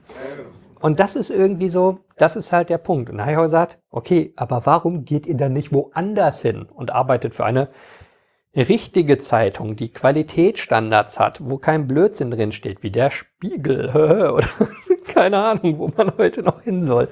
Ich glaube, das ist das Problem. Es gibt sowas gar nicht mehr. Ja, und die haben gesagt, Oder gab es das je, ist die andere Frage. Ja, die haben gesagt, wenn ich da hingehe und sage, ey, ich bin mal einen Monat in Mosul, vielleicht bringe ich eine Story mit. Was glaubst du, was die sagen? Da sagen die, nee, die haben gesagt, du bleibst schön hier und machst in der Zeit 600 Agenturmeldungen, ist viel lukrativer. Ja gut, auf der anderen Seite kenne ich durchaus Kriegsberichterstatter. Also, ja, ja. Aber eben nicht Festangestellte. Doch. Echt? Ja. Wo? ARD. Mhm. Der gute, also ich kannte, ich hm? kannte einen, der gute Herr hat das leider psychisch nicht verkraftet und sich vor zwei Jahren ähm, hm. selbst entleibt. Aber dann vermute ich, war es einer der letzten, weil da ist nicht mehr viel, was die haben. Das ist halt das Problem. Also das, also so, es sind so die letzten Urgesteine, die dann auslaufen, sondern oder sie sind halt Kriegsberichterstatter, die dann halt in der Hauptstadt stehen, aber die Front nicht sehen und überhaupt nicht wissen, was ist jetzt mit den also Waffen, die man so. Ja, ja, dann kann man von ausgehen, wie gesagt, da gab es Leute, Fest, Festangestellte aber fast gar nichts mehr. Und es gibt halt richtig gute Freelancer, die echt von, von schlimmster Gegend zu schlimmster Gegend reisen, die vor allem auch den Vergleich haben. Die, Ich weiß nicht, ob er Freelancer. Nee, nee, nur ich meine, es gibt halt andere, die halt freelancen, die alles gesehen haben, die auch gut Vergleiche ziehen können, die die Verbindung hinkriegen und alles Mögliche. Ähm, und wo ich denke, so, und wieso gibt dem nicht jemand einen festangestellten Job für ein solides Gehalt, wo er, wenn er sich doch mal verletzt, auch abgesichert ist und alles? Also das ist halt genau der Punkt. Du hast gerade das Stichwort gesagt. Ja, man will nicht, dass ein eigener stirbt von seinen Leuten. Und das ist, und das finde ich so traurig bei den anderen. Ich habe halt auch bei der Bild halt im Springer Hochhaus immer wieder mit Leuten gesprochen, weil zum einen muss man sagen, die haben mich schlichtweg alle eingeladen und auf Augenhöhe behandelt, was man halt, wie du merkst, von anderen ja nicht sagen kann.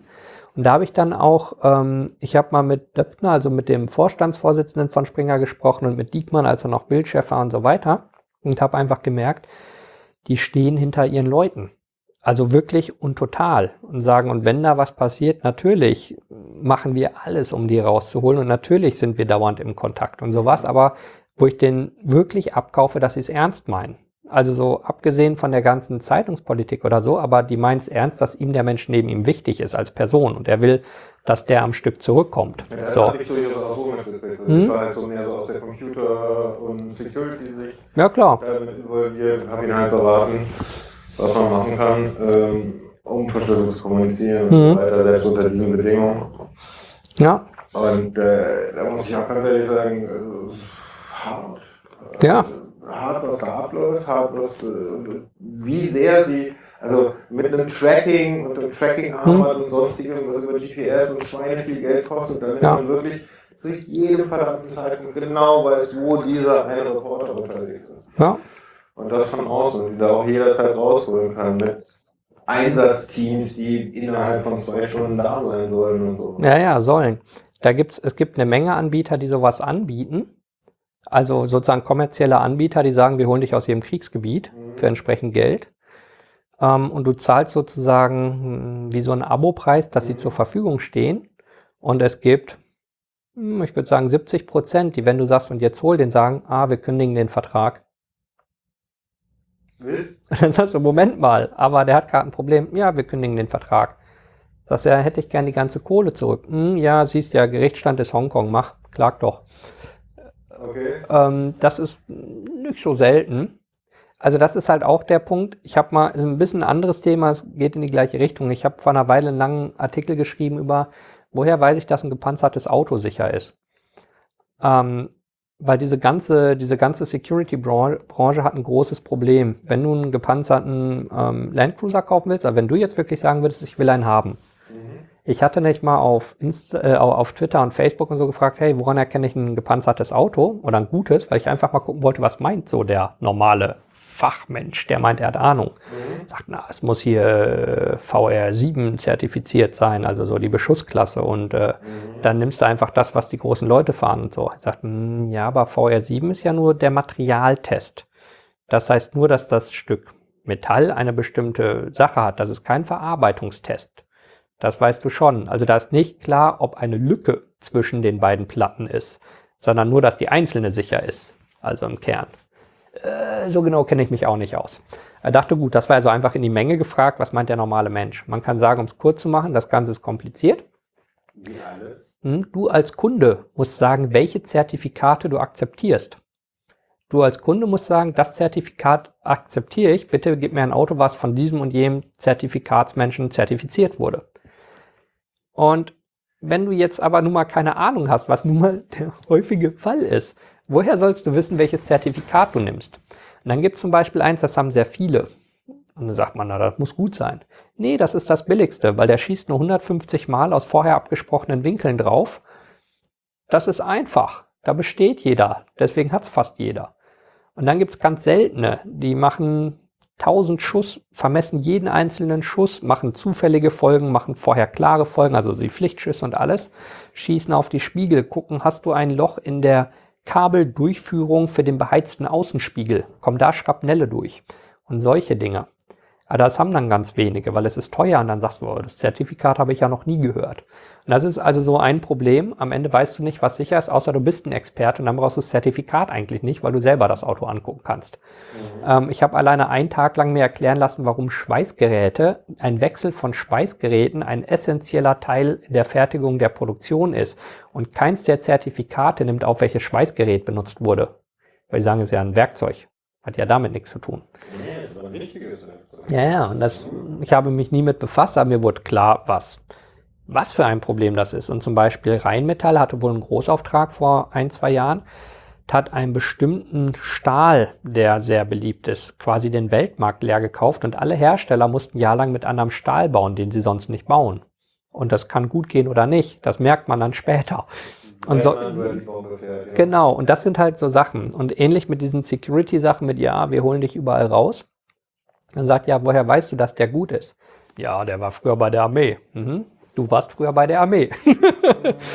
ich weiß nicht, ob du mich aus Mosul rausholst. Also das meine ich halt so. Ich will. Ich hole ja, niemanden. Genau, nur ich meine, das ist so ein schlechtes Argument immer, ne? Oder dann, ja, das ist ein Ex-Delta Force. Sage ich ja.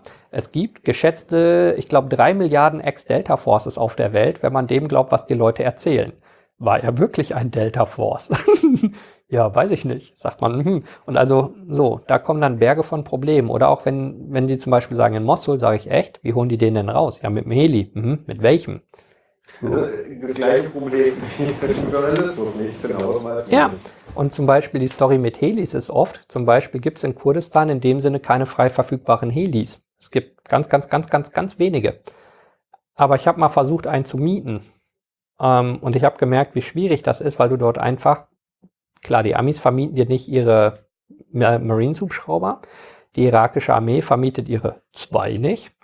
Die Polizei hat Traffic Police Hubschrauber, zwei Stück. Die fliegen bestimmt nicht nach Mosul und so weiter. Ich gesagt, okay, diese ganzen Anbieter, die dir garantierten Heli-Extract anbieten, wo haben die denn ihre Helis? Weil auf keinem der Helipads steht einer, niemand hat die je gesehen und niemand kennt diese Firma hier, die haben hier nicht mal eine Anschrift. Und das, das waren so Dinge, wo ich dachte so, okay, wo versteckt ihr euren Heli genau? Ja, wir haben da lokale Partner und so. Sag ich, ja, und wo steht der? Ich will den sehen, mit meinen eigenen Augen. Also deswegen, das sind auch so Dinge und da steigt man aber erst Stück für Stück durch, wenn man sich so, also genauso Sachen wie, wieso kann ich kein Heli mieten, wenn so viele Anbieter hier garantiert ein Stehen haben? Ähm, Die ganze Menge auf dieser Welt passiert nur aufgrund von Verarsche, oder? Ja, und halt auch der Punkt, klar, du kündigst dann den Vertrag und jetzt stell dir mal vor, du bist bei der ARD oder irgendwas oder bei irgendeiner Medienfirma, bist du derjenige, der diesen Vertrag gemacht hat. Und du bist verarscht worden. Gehst du jetzt zum Chef und sagst, ey, übrigens, ich bin voll verarscht worden und habe uns gerade 30.000 gekostet über die letzten fünf Jahre. Wenn es eine gute Fehlerkultur gibt, ja. Mhm. Wir sind in Deutschland. ja, ich kenne die Fehlerkultur in Deutschland. Genau. Ja, ja, nur deswegen meine ich, das ist dann der nächste Punkt. Ähm, so erstmals ist nicht dein Geld, es ist auch nicht dein Leben, ähm, es ist aber dein Job. So, und äh, deswegen würdest du wahrscheinlich nicht bei der ARD einen großen Beitrag machen, wie wir verarscht wurden, passt mal auf vor diesem Anbieter, sondern es sagt halt keiner was. So, und der Nächste, der wieder einen sucht, ähm, weiß gar nicht, wie blöd diese Leute sind.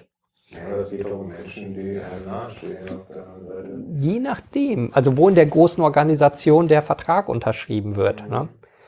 Das hatte ich auch, wenn mir Leute angeboten haben, ja, sie können privaten Personenschutz in der Gegend anbieten dann habe ich mir zum Spaß mal so Angebote kommen lassen, habe gesagt, okay, ähm, wie macht ihr so einen Extract? Ja, also wir haben da sichere Fahrzeuge und so, ja, aber im Detail. Ich will hingehen, ich will selber die Fahrzeuge mit meinen eigenen Augen sehen und ich will sie überprüfen. Oh, dann wird's knapp, ne?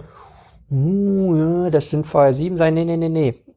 Welches Zertifikat, wann, von wem zertifiziert? Ich will den Tester wissen, weil ihr wisst, es gibt nicht viele VR7-Tester in Europa, die ernsthafte Zertifikate schreiben. Ich kenne die fast alle selber. Ähm, ich kenne auch fast alle, ich kenne alle relevanten Firmen, die sowas bauen. Ich habe auch eine Menge Produktionsstätten selber besucht. Also so, ah, uh, wir haben doch gar keine äh, Plätze gerade frei. Sehen, wir, wir sind doch ausgebucht. Oder dass die Leute sagen, ja, wir haben da Ex-US Marines, sage ich, ja gut, aktuell schützen mich die, die gerade im Dienst sind, die haben sogar Helis, aber okay, wenn ich Ex-Marines haben kann, wann, wo, wie sind die ausgebildet, welche Waffen habt ihr, welche Menge an Munition, wie lagern die, welche welche Lotnummern, wann sind die produziert? Ähm, wo habt ihr eure Trainings absolviert? Ja, ja, ja, das ist sicher. Ja, ja, das beantwortet die Frage nicht. Oder auch, wo habt ihr euer ähm, Armored Vehicle Security Driver Training aktualisiert die letzten Male? Und dann merkt man halt ganz schnell, es gibt eine hauchdünne Menge von Leuten, die einem klare Antworten liefern. Die sagen, hey, die Wagen sind so mittelwackelig, aber wir können damit umgehen, wir kennen die so. Ja, die sind ein bisschen top-heavy, weil die oben so viel Stahl haben, aber mhm. wir haben die Federn so und so ergänzt. Und man sagt, ja, okay, die, die können dir am Block erzählen, was mit ihren Autos ist. Die können, wenn ich frage, wann habt ihr die Bremsen das letzte Mal getauscht, wo kauft ihr die Bremsen? Die einen schwafeln rum und die anderen sagen, die bringen wir im Koffer mit, weil die vor Ort scheiße sind. Wir tauschen die selber. Sag ich, das glaube ich dir. Ähm, ja, die andere Story glaube ich dir nicht. Nee, und das ist ziemlich gängig sogar. Und das ist aber so, wo ich dann ganz schnell gemerkt habe, und zwar die Leute, mit die, die ernsthaft was anbieten, das sind auch die, die sagen, klar, komm mal vorbei, lass mal quatschen, auch wenn du keinen Auftrag hast, was machst denn du, wen kennst du, was ist denn da los? Das ist total interessant und die anderen blocken dann ganz schnell. Das kann man sagen, auch bei so Journalisten, wenn man sagt, wann warst du da? Uh, das, äh, äh. Oder ich hatte mal, es gab mal einen Beitrag im Fernsehen, da wurde ein ganz spezifischer Ort gezeigt und ein Gefecht. Der Beitrag ist aber erst eine Woche oder zwei vorher aufgenommen worden. Und in der Gegend wusste ich, da waren monatelang keine Gefechte mehr. Also habe ich irgendwie ähm, auf Facebook oder Twitter oder so geschrieben, ich glaube die Story in diesem Punkt nicht, weil da waren keine Gefechte. Und dann hat jemand gesagt, doch, ein Kumpel von mir war da, der hat das gedreht. Ich dachte, okay, und habe den Kontakt gekriegt. Dieser Kumpel sagte dann, ja, yeah, Moment, das haben wir vor einem halben Jahr gedreht. Also der Rest vom Bericht ist aktuell, aber diese Szene, sozusagen Symbolbild, Schießerei oder wie man es nennen will, die sind von vor einem halben Jahr aber die, die es sozusagen dann am Ende geschnitten haben, die haben nicht korrekt eingeblendet, dass das Archiv von vor einem halben Jahr ist, weil es eigentlich kein Schwein auf der Welt merkt und weil es für die Geschichte auch überhaupt nicht wichtig war. Also es stimmt auch. Coole Bilder, genau. Und wo ich dachte, an sich finde ich auch alles okay, weil es war, ob es jetzt hier oder woanders war, ist für die Geschichte total egal gewesen. Es war so zur Untermauerung, da gab es Gefechte in der Gegend. Ähm, aber wo ich dachte so, und dieser Kameramann, der wirklich da war, sagt halt einfach, ja, ist von vor einem halben Jahr. Danke, Sache geklärt. Kein Problem. Ist halt nicht korrekt markiert, aber ist jetzt nicht, ist nicht der entscheidende Teil der Story. Aber das habe ich halt so oft gehabt, die, die da sind, die sagen, ja, ist halt so. Also so war es, so, fertig, zack, zack. Und die, die so rumleiern und so, das sind die, die nicht da waren oder wo die Geschichte dann auf einmal brüchig wird. So, wenn man sagt, wo warten ihr da genau an der Stelle? Äh, das weiß ich jetzt nicht mehr genau. Ähm, das war, es gab mal einen, der hat eine ewig lange Story erzählt, dass er fast zum heldenhaften Kriegsberichterstatter wurde, aber die Peschmerga ihn nicht durchgelassen haben. Da er sagt, komisch, eigentlich habe ich nie erlebt. Aber weiß ich nicht. Er sagt, wo genau seid ihr denn zur syrischen Grenze gefahren? Uh, das weiß er nicht. Er sagt, na, seid ihr direkt über einen Fluss gefahren und wart dann in Syrien oder seid ihr über einen Fluss gefahren und dann noch ganz lang durch die Wüste? Uh, das weiß ich nicht. Sagt, na, seid ihr durch die Berge gefahren oder durch flaches Land? Uh, das weiß ich nicht. Okay. also das sind so Dinge, wo man sagt, okay. Nur das findet man dann halt auch schnell raus. Und das sind aber so genau die Unterschiede, die ich dann halt immer wieder gemerkt habe, ähm, die das halt auch so, also mit der Zeit weiß man, wie man ganz schnell drauf kommt, ob jemand Ahnung hat oder nicht. Ja, aber unser eins als ganz hm? normaler Bürger, der, der, der die Hintergründe nicht kennt und vor allen Dingen ständig nachfragen kann. Ja. ja also äh, der kriegt dann, der kriegt das ja eigentlich gar nicht mit. Nö. Also und Medienkompetenz ist was anderes als das, was uns verkauft. Ja. Das, also zum Beispiel die einzige Zeitung, die ich echt noch jeden Tag lese und wo ich auch für mein Online-Abo vom Newsletter gerne zahle, ist hier der Tagesspiegel in Berlin, die hier auch noch quasi um die Ecke sitzen. Mhm. Und die haben also, erstmal, da ist wenig drin, was ich zu bemängeln hatte. Und selbst bei den Sachen, die ich zu bemängeln hatte, wo ich gesagt habe, die Story, wie halt Peschmerga haben die Waffen der Bundeswehr verkauft, die glaube ich euch nicht, weil da hatte ich dann auch den, ähm, denjenigen angemeldet und gesagt, was sollen die Quellen sein? Und seine Quellen waren, äh, na, es gab hier so einen Zeit-Online-Artikel und Spiegel-Online. Da gesagt, ja, das heißt, du hast abgeschrieben. Das ist abgeschrieben. Wir wurden uns da nicht einig. Er meint, das sind Recherchen der Kollegen. Ich finde, das ist Abschreiben. Also wenn ich in der Schule sage, mein Aufsatz basiert auf der Recherche meiner Klassenkameraden, ähm, dann, dann habe ich abgeschrieben. Genau. Aber. Wo ist denn das bitte schon eine Quelle, wenn der Spiegel was berichtet? ja, was auf was anderem, was auf was anderem. Aber der Punkt war, ich habe eine schnelle, adäquate Antwort bekommen. Und ich habe auch immer wieder mal mit, äh, also mit dem Chefredakteur, mit Lorenz Marold gesprochen über irgendwelche Sachen. Und man kann halt einfach mit ihm sprechen. Ganz normal. Und wenn ich da zum Beispiel sage, hey, diese Sache glaube ich nicht oder finde ich komisch oder warum muss das so sein, dann kommt da kein, Nö, du bist doof, sondern dann sitzt da jemand und redet mit mir drüber und guckt, warum das so ist oder sagt, naja, wir haben halt keinen da, was sollen wir machen? So, also wir, wir basieren es auf dem, was halt äh, sozusagen der Common Sense hier ist, aber wo zumindest jemand mit mir normal spricht und äh, sozusagen ich mein Anliegen vorbringe und mein Gegenüber das versteht und sozusagen seine Position erklärt, wo ich sage, ja, das verstehe ich ja. Aber es wird nicht so abgeblockt oder blöde gemacht oder so. Und das finde ich ist halt der große Unterschied, warum ich da sage, okay, da hört einem aber jemand zu und kann auch seine Position erklären und vertreten. Das ist ja was anderes als äh, du bist doof, weil ich bin hier der Geile. Also so.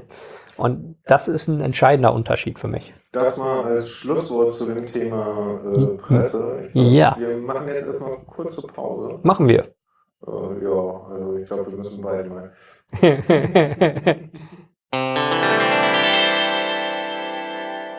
Hallo, liebe Hörer. Zurück aus der Pause. Für euch zwei Sekunden. Für uns jetzt nicht.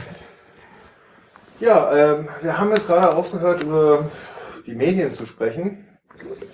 Ähm, und wir waren eigentlich erst bei deinem dritten Trip äh, Oh, ja.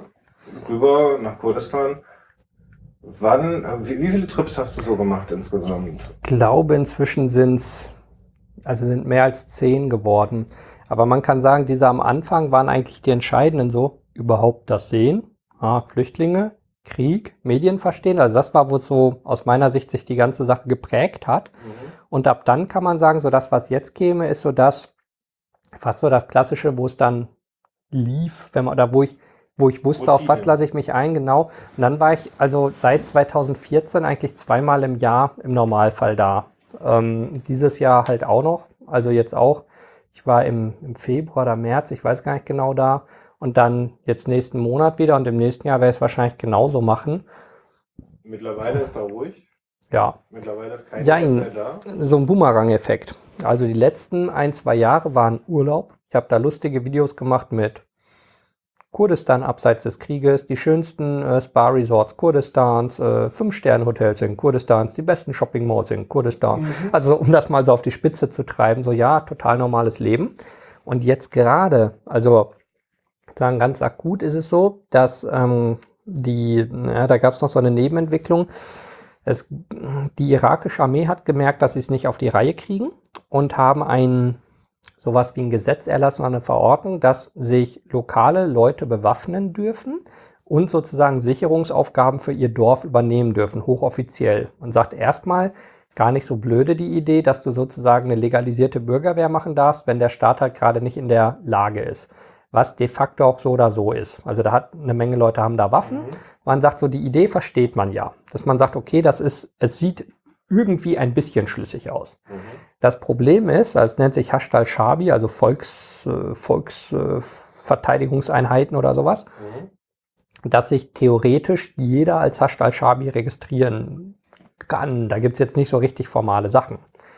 Und dann kamen irgendwie so große Blöcke von iranischer Armeeleute und haben gesagt, ey, wir sind jetzt hier im Irak, Hasht al-Shabi. Und äh, wir möchten hier gerne Volksverteidigung machen. Und dann haben die Irakis gesagt, ja, willkommen, los geht's.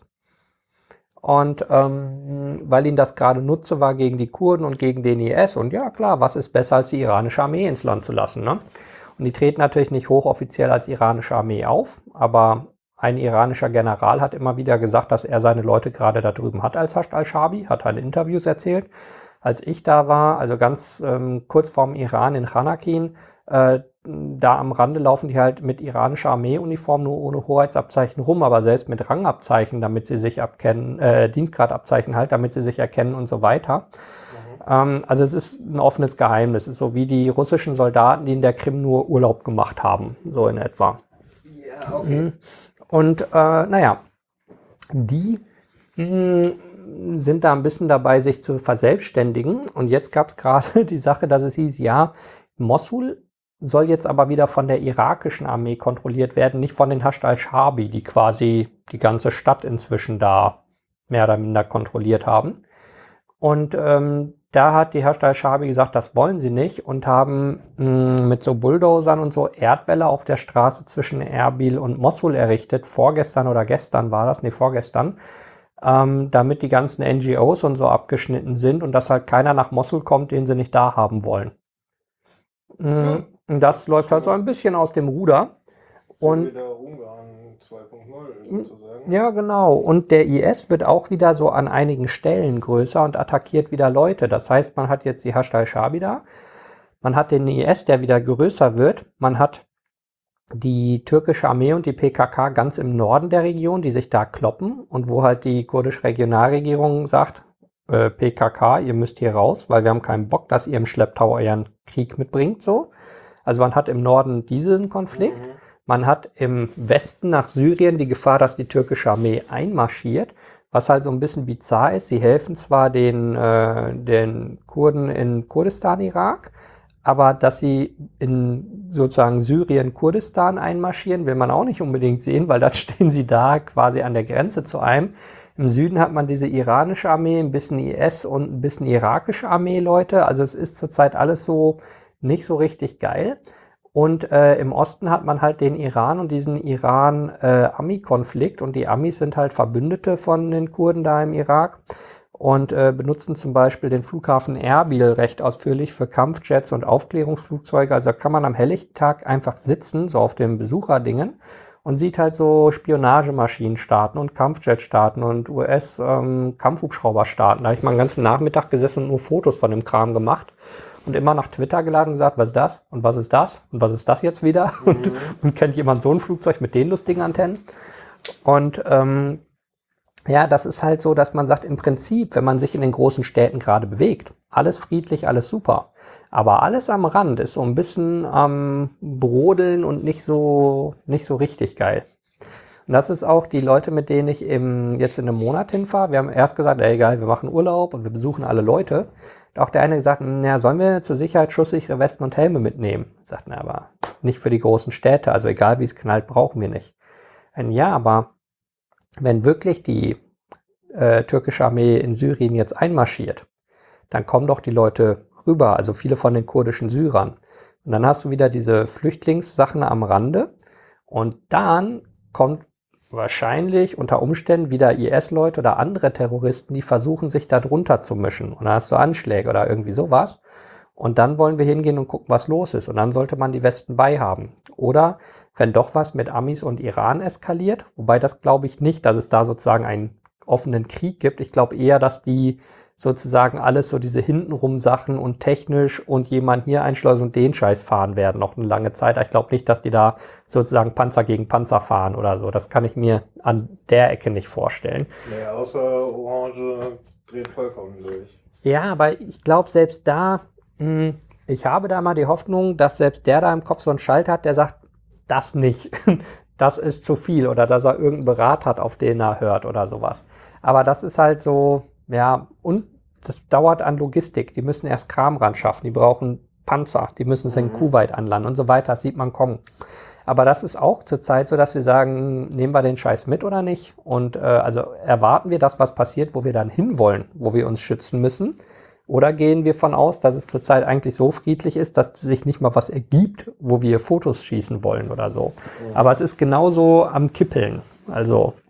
Das heißt, im Moment ist schon wieder mhm. relativ stressig da. Mhm. Ja, also so, so halt so ein Köcheln am Rand, dass man sagt, hey, du kannst da jetzt gerade am helllichten Tag stehen und es passiert gar nichts. Aber du bist dir nicht sicher, dass es morgen noch so ist. Okay, verstehe. Also so. Wie waren denn jetzt so die letzten Jahre? Also du sagst so zweimal im Jahr drüben gewesen? Mhm. Ähm, ja, sagen wir, ein, ein großer, ähm, wie soll man sagen, nochmal so ein Realitätsabgleich oder so, hatte mich dann eingeholt. Das war, ich meine, im Sommer 2016. Hm, ich auch zweimal da. Da war ich, oh, da waren wir sehr weit unterwegs, zum Teil bis 100 Kilometer vor Bagdad im Süden runter. Also wirklich sehr weit war da kurdisches Gebiet. Ähm, wenn man sich heute die Karte anguckt, denke ich immer noch, wie, wieso konnten wir so frei dahin fahren? Das ist jetzt alles Iraks oder äh, ich könnte da nicht annähernd in die Gegend auch nur fahren. Das alles irgendwie voller irakischer und iranischer Armee, die ganze Ecke. Und wir konnten da mit, mit, den, mit den Autos einfach langfahren. Also es war völlig bizarr, wie sich die Gegend geändert hat. Da war auch. Ja, das Frage zu mich, aber Irak ist doch uns wohlgesonnen? Jein, also ich kann da nicht hin, wo der Irak ist. Die lassen mich nicht über ihre Checkpoints. Die geben mir auch kein Visum und nix. Also ich kann nur nach Kurdistan mit dem mhm. kurdischen Visum. Aber überall, wo eine irakische Flagge weht, darf ich nicht rein, weil die mir einfach keine, keinen Visum erteilen. Warum ist dir auch nicht klar oder so? Weil tun nicht, weil machen nicht. Nö. Du hast Hätte mich. Zu tun mit dem ja, irgendwie sowas. Ähm, die sind, ja, die sind irgendwie schlecht gelaunt. Also die lassen einen da nicht so hin. Und das war halt äh, zu der Zeit, als da, also man konnte sich da relativ weit bewegen. Und dann war es so, dass man halt in die eine Richtung den IS noch hatte, in die andere Richtung so langsam, dass diese iranischen Hasht al-Shabi-Leute kamen und was ich so, also ich hatte damals einen Artikel geschrieben, dass ich von ausgehe, dass der nächste große Konflikt mit den Hasht al-Shabi passiert und dass die sich ausbreiten und bis in die großen Städte kommen, was jetzt mit Mosul passiert ist, wo ich dachte, hey, da hatte ich die richtige Idee, dass das schief mhm. geht. Ich meine, es ist kein, keine wahnsinns äh, schlaue Idee, dass wenn man sich die iranische Armee ins Land holt, dass es schief geht. Aber irgendwie damals war schon abzusehen, dass der Irak auch nichts gegen macht. Also dass sie nicht sagen, oh, da ist was schiefgelaufen, die sollten hier nicht sein, sondern dass man das sehr wissentlich hat laufen lassen mit denen. Ähm, so, und dann, äh, also in die eine Richtung IS, in die andere Iran und in die andere irakische Armee sozusagen. Und die irakische Armee ist so der Punkt, die sind den Kurden auch nicht gut gesonnen. Also so, solange man gemeinsamen Feind hat, ist okay, aber ansonsten sollte man da wirklich so, so immer eine Sniperlänge Abstand hinhalten, weil sicher ist sicher. Also denen ist nicht so ganz zu trauen immer. Und wir waren dann in einer Gegend unterwegs, das ist einfach so flache, na, so Wüste wie so Stein- oder Geröllwüste oder so. Also schon flaches Land, aber eben mit so, also jetzt nicht wie Sahara, sondern mit so Kieselstein oder was es da so gibt, auch in der Gegend. Und zwischendurch so Dörfer, die na, so verlassen und zum Teil so einzelne Häuser zusammengefallen sind. Und das sind da oft so so Betonbauten, also so Betonbungalows oder so zwei, drei Etagenhäuser, aber wirklich wie so hm, Fertigbauteile aneinander geschraubt oder gepanscht oder wie das halt funktioniert. Ähm, und dann auch so halb, halb fertig. Also dann geht noch so eine halbe Wand irgendwo hoch und das nutzt man dann als Terrasse oder so, aber es sieht immer aus, wie wenn so ein Kind so einen Bastelbogen nicht ganz richtig zusammengebaut hat. So, ah, vielleicht baue ich das Haus noch. Nee, das, ich hatte keinen Bock mehr. Also so, und zum Teil dann auch, wenn da irgendwo eine Granate oder so eingeschlagen ist, dass einfach so ein Dach weggebrochen ist, aber der Rest steht noch. Also zum Teil so ganz komisch und mal wohnt jemand drin, mal nicht. Und zum Teil ganze Dörfer leer oder fast das ganze Dorf leer und irgendwo wohnt eine Familie, als wäre nichts mittendrin. Also es ist so, so ein völlig bizarres Hin und Her und Zickzack. Und da wurde uns gesagt, hier, na, so wie immer, man sagt, ist es hier gefährlich? Ja, es ist nichts passiert. Ähm, ja, aber zieh mal schusssichere Weste und Helm an, weil Vielleicht passiert was, aber vielleicht auch nicht. Und das ist immer so, es ist auch so, man sagt sich, hm, das habe ich jetzt seit zwei Wochen und ich schwitze einfach nur, wenn ich die Scheiße trage. Ähm, und man wird halt, ja, ja, man wird halt echt fahrlässig locker mit dem Kram. Äh, und wir standen dann auf einem von diesen Bungalow-Gebäuden, also so ein, ein Etagenhaus, einfach um so ein bisschen hochzukommen, um Bilder zu schießen und also so Fotos zu machen von der Wüste. Und mit dem Teleobjektiv kann ich halt relativ weit gucken. Also ich nutze es dann wie so ein Fernglas auch immer wieder. Und wenn sich irgendwas weiter weg bewegt in der Wüste, also gerade so das Gefährliche ist, wenn ein Auto schnurgerade auf dich zukommt, dann ist immer komisch. Also so dann, weil wieso sollte der mitten in der Wüste schnurgerade auf mich zufahren? Dann ist es immer wieder so ein IS-Bombenauto oder sowas, was planlos durch die Gegend fährt. Aber die sieht man, weil die halt riesige Rauchschwaden quasi hinter sich herziehen, weil die den Staub aufwirbeln, genau. Und wenn man halt einen hat, der mit dem Fernglas in der Gegend rumguckt, dann sagt er meist, ey, da hinten ist irgendwie Staub. Entweder sagt man, ach so, es geht darüber, da fährt halt einer durch die Wüste, passiert. Aber wenn das so immer genau auf dich zukommt, dann ist das, die Leute sagen, äh, Moment, hier ist ähm, jetzt mal bitte alle die Augen auf. Mhm. Kann auch ein blöder Zufall sein, aber vielleicht auch nicht. So, lass mal wachsam sein. Und äh, ja, so, also, also das ist immer so, so halbgar, ja, könnte sein, könnte nicht, vielleicht ist was, vielleicht nicht. Und also so, man wird schludrig mit allem. Und wir standen dann halt, äh, also auf diesem Dach und haben halt geguckt und neben mir stand so mein, sozusagen mein zugehöriger Personenschützer, der die ganze Zeit dafür sorgen soll, dass mir nichts passiert. Und der, der guckte auf einmal so völlig irritiert in der Gegend rum, also wie, wie wenn so ein Hund irgendwie abgelenkt ist und man denkt so, was hast du? Also so, oder wie so ein Erdmännchen, was so aufsteht. Also irgendwie, also echt so, oder so wie bei, äh, wie bei Pinky und Brain, wenn der irgendwie an irgendwas Verrücktes denkt oder so. Mhm. Und im nächsten Moment bin ich einfach nach hinten umgekippt und von diesem Bungalow runtergefallen. Und dachte so, was ist, also irgendwie so die erste Sekunde oder so den Bruchteil von der Sekunde denkt man sich so, Moment, gerade war doch noch vor mir Wüste, jetzt ist da Himmel. Also irgendwie, irgendwie muss eine Lageveränderung stattgefunden haben, aber was, was ist eigentlich passiert? Und dann bin ich halt auf diesen Wüstenboden geknallt, also so vielleicht zwei Meter tief gefallen oder so, aber halt so wie ein Brett einfach und halt voll aufgeschlagen. Man lernt halt immer, wenn sowas ist, irgendwie einatmen, damit man quasi beim Aufprall die, die Lunge sozusagen rausgeht. Aber das ist halt schön erklärt, theoretisch. In der Praxis sagt man nicht, ah, ich falle. Jetzt sollte ich mal einatmen und den Mund aufhalten. weil, genau umgekehrt gelernt. Die hatten uns das so erklärt. Also, dass du sozusagen Platz ja. hast, dass du sozusagen abfederst ja. oder wie auch immer. Okay. Sagt, keine Ahnung. Ja, genau, das ergibt sich dann sozusagen von selbst. Mhm. mhm. Und naja, keine Ahnung, wie ich geatmet habe. Ich lag da halt und, und so im nächsten Moment, also, also quasi, in, in, dauert ja nicht lang so ein Fall, eine halbe Sekunde oder sowas, kam ein Personenschützer neben mich und ich habe echt so einen Moment gebraucht und dachte, sind jetzt beide abgerutscht, ist das Dach eingebrochen, also oder so, was, ähm, was ist passiert? Und dann, okay, aber wie immer, wenn, also man lernt auch bei den Trainings für so Sachen bestimmte Automatismen. Wenn was laut knallt, egal was es ist, wenn du nicht weißt, was es war, könnte es ein Schuss gewesen sein. Oder wenn irgendetwas ganz Komisches passiert, was wir da explizit gelernt haben, du fällst um und du weißt nicht wieso. Dachte, den Fall hatte ich gerade und sofort gucken, wurde ich von irgendetwas getroffen? Ist irgendwas explodiert? Hat mich eine Druckwelle umgehauen? Mhm. Und bei den Trainings habe ich immer gesagt, wenn eine Druckwelle kommt, ich höre doch den Knall oder so. Und er sagt, jein.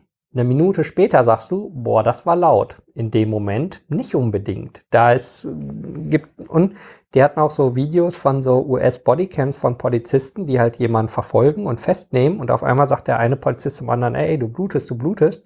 Und der andere ist angeschossen worden bei der Verfolgung und hat es gar nicht gemerkt oder sowas. Und wir sagen, hey, in der Praxis ist die Welt anders. Adrenalin ist Genau. So, und dann, äh, und halt so noch die Kombination aus Adrenalin und Unwissenheit, also wo der Körper gar nicht weiß, warum, warum mache ich gerade Adrenalin? irgendwas, irgendwas war doch. Und dann, aber gut, lag ich da so, mm, gibt so Standardsachen, du brüllst halt los, sagst hier, NO Safe Check, Beine testen, okay, blutet nix, Arme testen, blutet nix, Kopf testen, blutet nix, so, okay, NO clear. Und der Personenschützer auch und sagte, was ist denn passiert? Und als ich rüberguckte, sage ich, ey, du hast einen Treffer in der Weste. Also der hatte an der Seite von der Weste, also so ein, ein Einschlag von, von einem Projektil. Also ist dann die, ähm, man sieht wie so Metallsplitter oder so wie so, so Schmauchspuren oder so. Und das ist so ein bisschen aufgerissen und ähm, ah, so, na, wie wenn man so eine Spraydose so einmal draufgehauen hat, also und so in alle Richtungen so ein bisschen Dreck wegfliegt oder so. Äh, und er sagte, ja, Moment, du aber auch. Sagt so, äh, und geguckt, so schön mittig getroffen. Zum Glück. Hast du das nicht gespürt? Nee, in dem Moment nicht. Also ich hatte ganz schön blaue Flecken drunter und so. Also offensichtlich habe ich, also danach habe ich schon gemerkt, aber wirklich in diesem Moment, also in dem, sozusagen in dem genauen Moment, bis ich da unten lag, war mir gar nicht klar, was passiert ist. Und ich dachte im ersten Moment echt, weil wir beide da liegen, dass vielleicht ist das Dach abgesackt oder weiß irgendwie, irgendwie sowas ganz Dämliches einfach. Also nicht nur du bist vom Dach runter, sondern eher, eher so, also so knapp hintereinander. Mhm. So. Und äh, und der sagte, ja, ja, er hat nämlich sowas gehört, so ein, wie so ein Zischen von den Kugeln. Sagte, wenn die halt weit weg sind, dann hört man den Knall halt nicht von der Mündung, aber man hört so ein Zisch irgendwo. wenn man halt weiß, wie es klingt oder wenn man, also wenn man das mal gehört hat. Kugeln, die einem um die Ohren Ja. fliegen.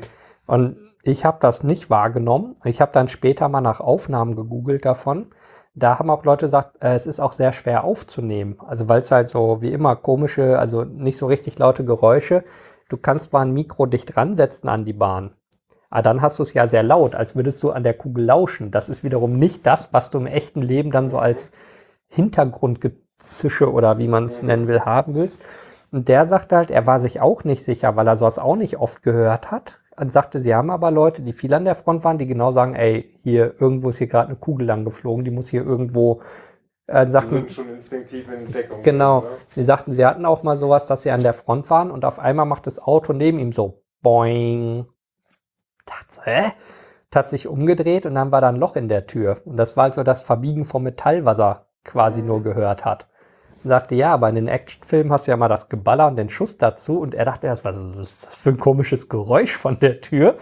Sagte, ah, der Einschlag, Metall, was sich verbiegt, ja. Hm. Und halt nicht mehr mit so der vollen Energie, weil das Projektil halt schon ein paar hundert Meter geflogen ist, sondern es ist halt so, wie wenn man mit dem Hammer so vor die Tür haut oder irgendwas.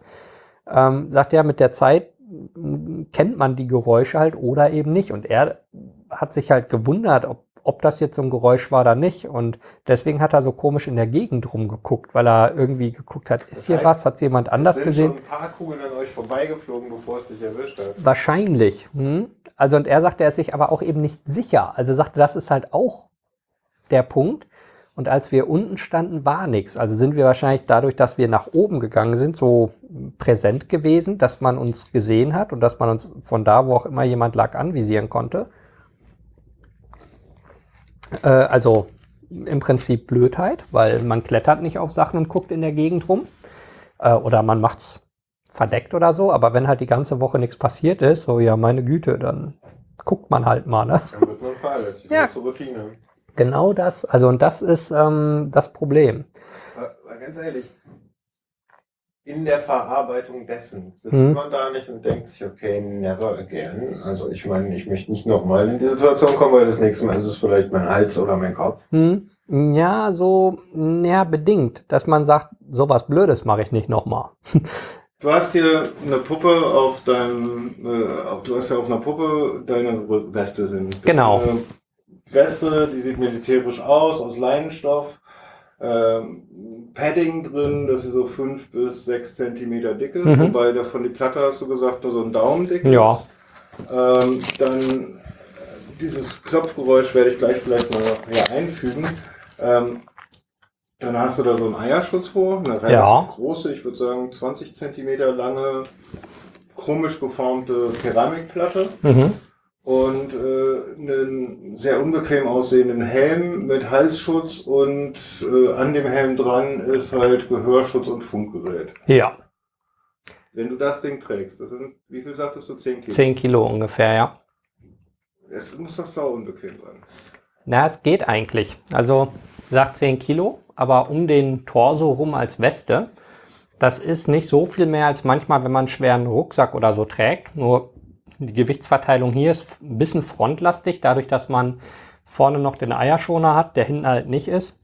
Aber wenn man so, sagen wir, einen Rucksack trägt, der hinten 4 Kilo und vorne 6 Kilo wiegt, also man so zwei Rucksäcke sich mal umschnallt, das ist das so ungefähr. Und das ist, also das ist jetzt nicht richtig leicht, es ist aber auch nicht richtig schlimm. Also man, man gewöhnt sich dran und immer, wenn ich wusste, dass ich in die Gegenden gehe, habe ich einfach die Tage davor immer halt äh, so eine Woche lang oder so immer mit schweren Rucksäcken äh, mich durch die Gegend bewegt, einfach ein paar Wasserflaschen rein oder irgendwas, dass man so sozusagen die Muskeln da wieder ein bisschen aufbaut.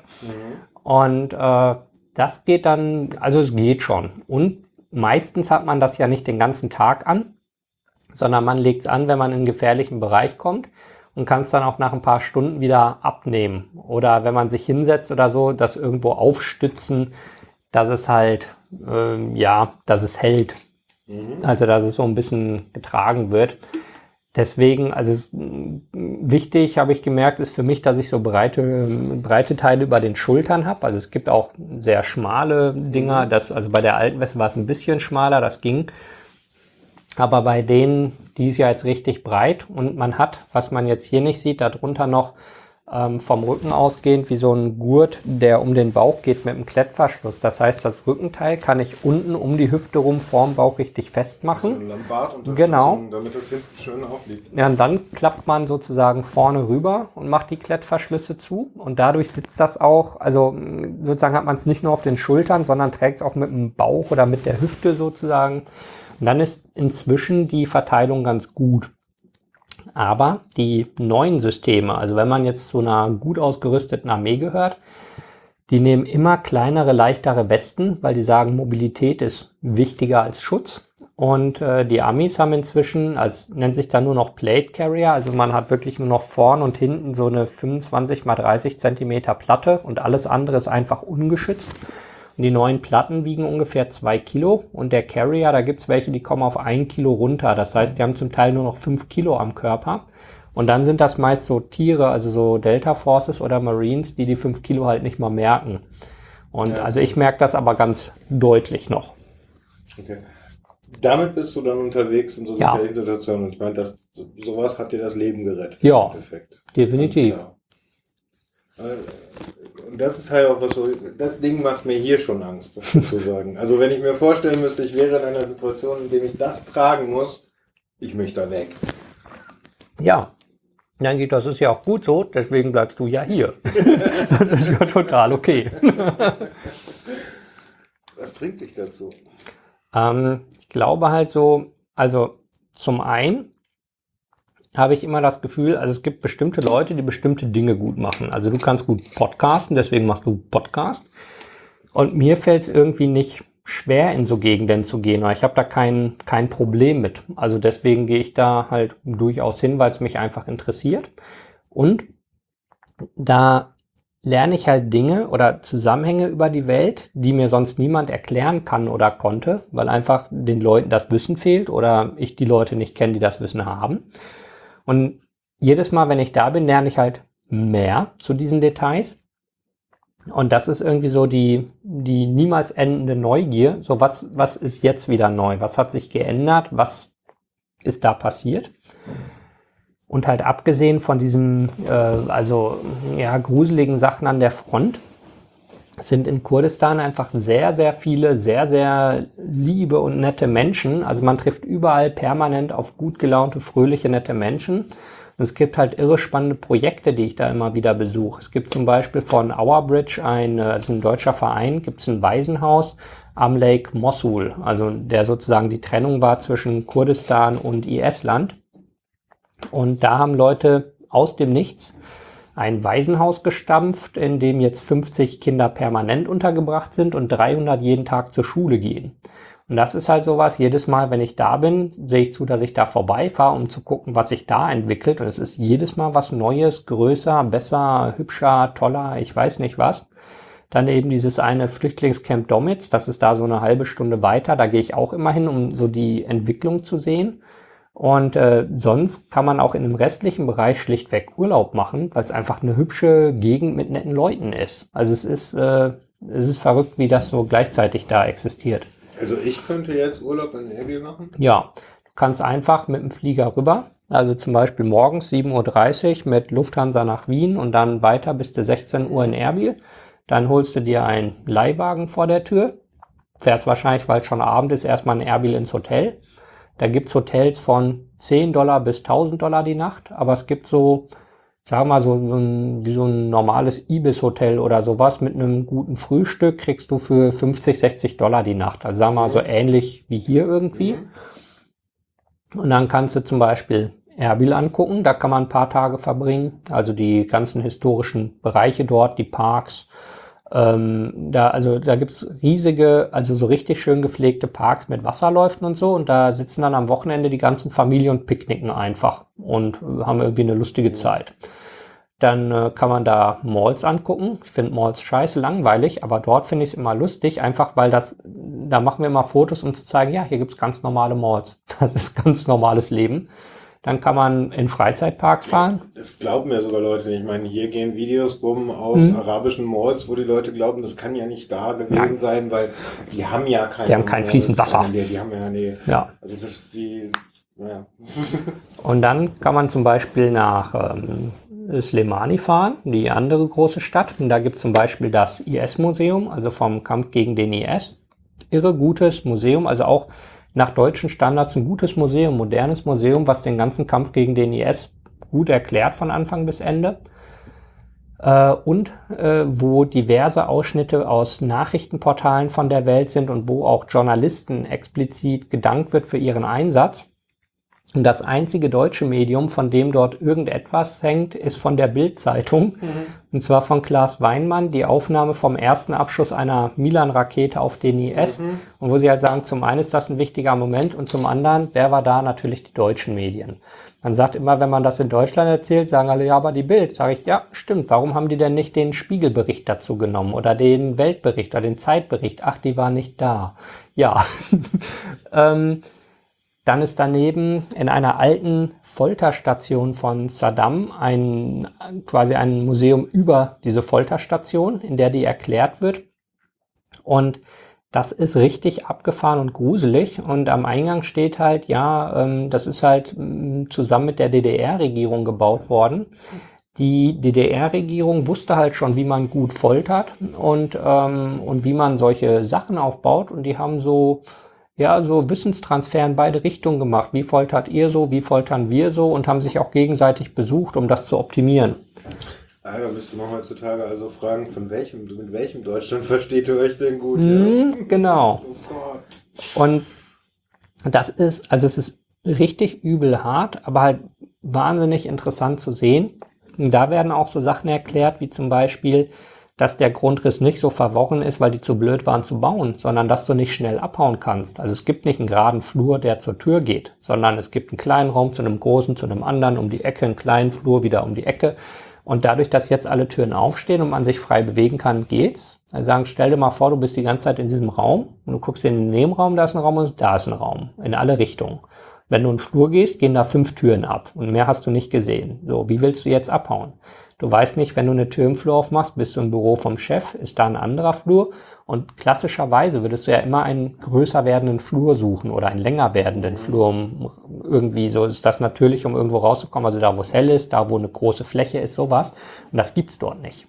Das fand ich auch interessant, dass sowas so im Detail erklärt ist. Und in den Zellen dort sind die Inschriften an den Wänden, also die Leute reingekratzt haben, so konserviert mit Plexiglas drüber und auch übersetzt ins Englische. Und äh, das ist richtig, richtig gruselig. Also so, dass da Leute irgendwie schreiben, hey, an dem und dem Tag äh, von dem und dem Mann, ähm, bitte sag meiner Familie, ich weiß, dass ich hier nicht äh, lebend rauskomme, aber wenn ihr sie äh, seht, sagt ihnen, dass ich sie liebe oder sowas. Mhm. Also so wirklich die letzten Nachrichten von Leuten, die wissen, dass sie zu Tode gefoltert werden und die, die noch in die Wände gekratzt haben und die kann man halt noch da lesen. Also das finde ich so, was, also das ist, was einen dann so wirklich trifft. Man sagt, ah ja, Folterknast, klar, Saddam, okay, kennt man, aber wenn man dann davor steht und sowas liest, denkt, das ist das, was einen dann berührt oder wo man halt anfängt nachzudenken.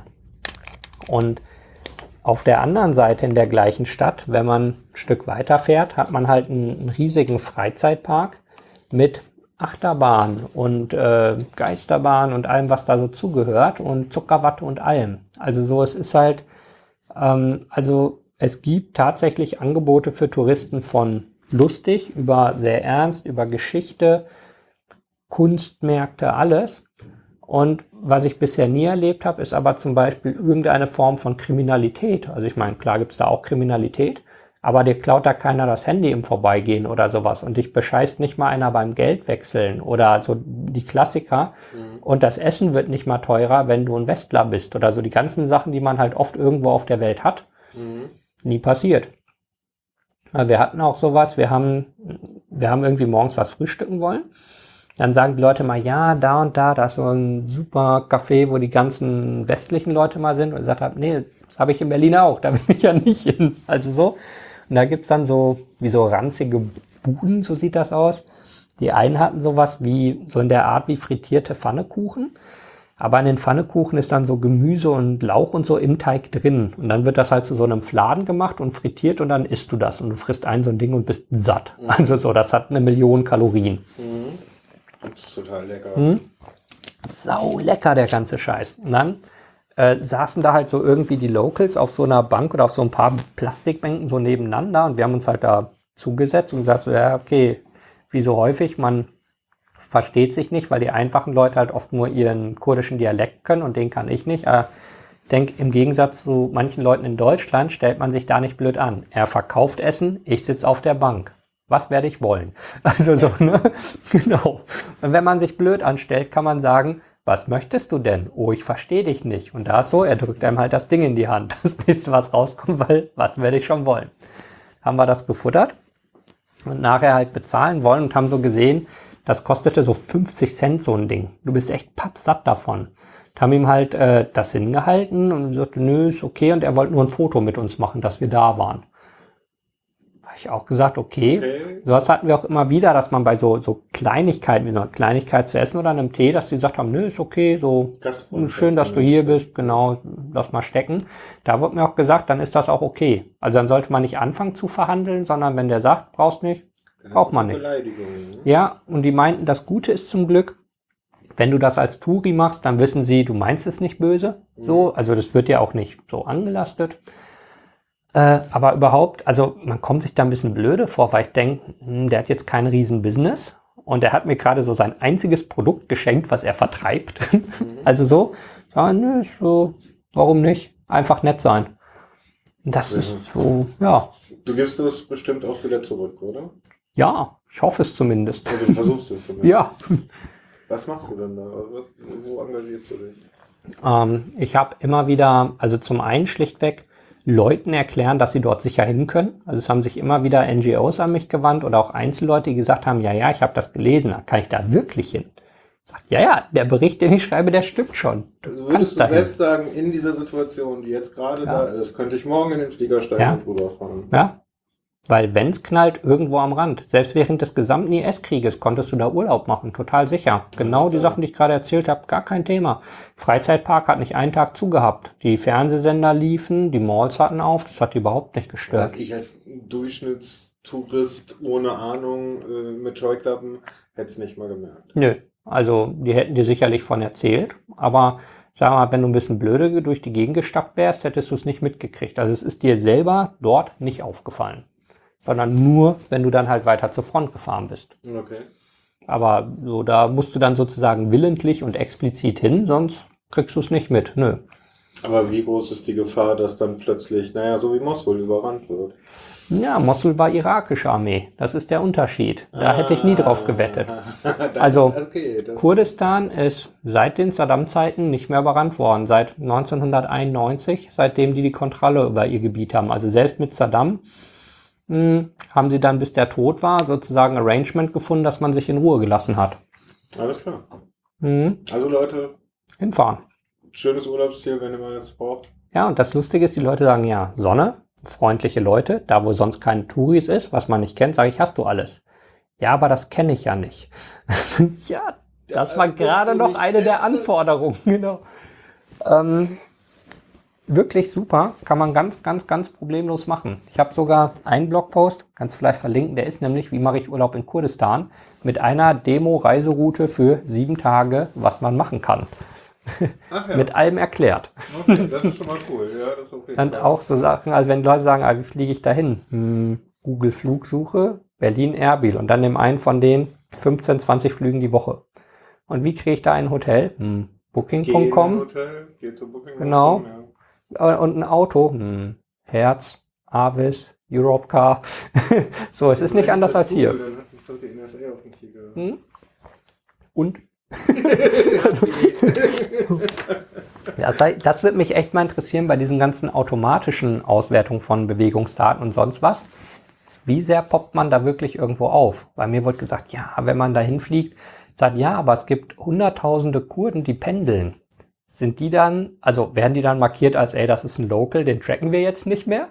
Oder poppen die jedes Mal auf, wenn sie rüberfliegen oder mhm. sowas? Also das dachte ich auch, weil so ein NSA-Mensch, hm, also wenn ich mir jetzt so typische Freunde aus Berlin angucke, die hier Architektur studieren oder so und die hier leben und die Verwandtschaft da haben, denke ich, da guckt auch nicht jedes Mal ein NSA-Typ drauf, wenn die rüberfliegen und da in die Mall gehen. Mhm. Also so, aber wo ist die Grenze? Oder wo, ähm, so das würde mich echt mal interessieren, auch bei deutschen Diensten oder so, wer guckt sich das an oder nicht? Oder gibt es hier gar keinen, weil sie die Daten nicht haben oder wie auch immer.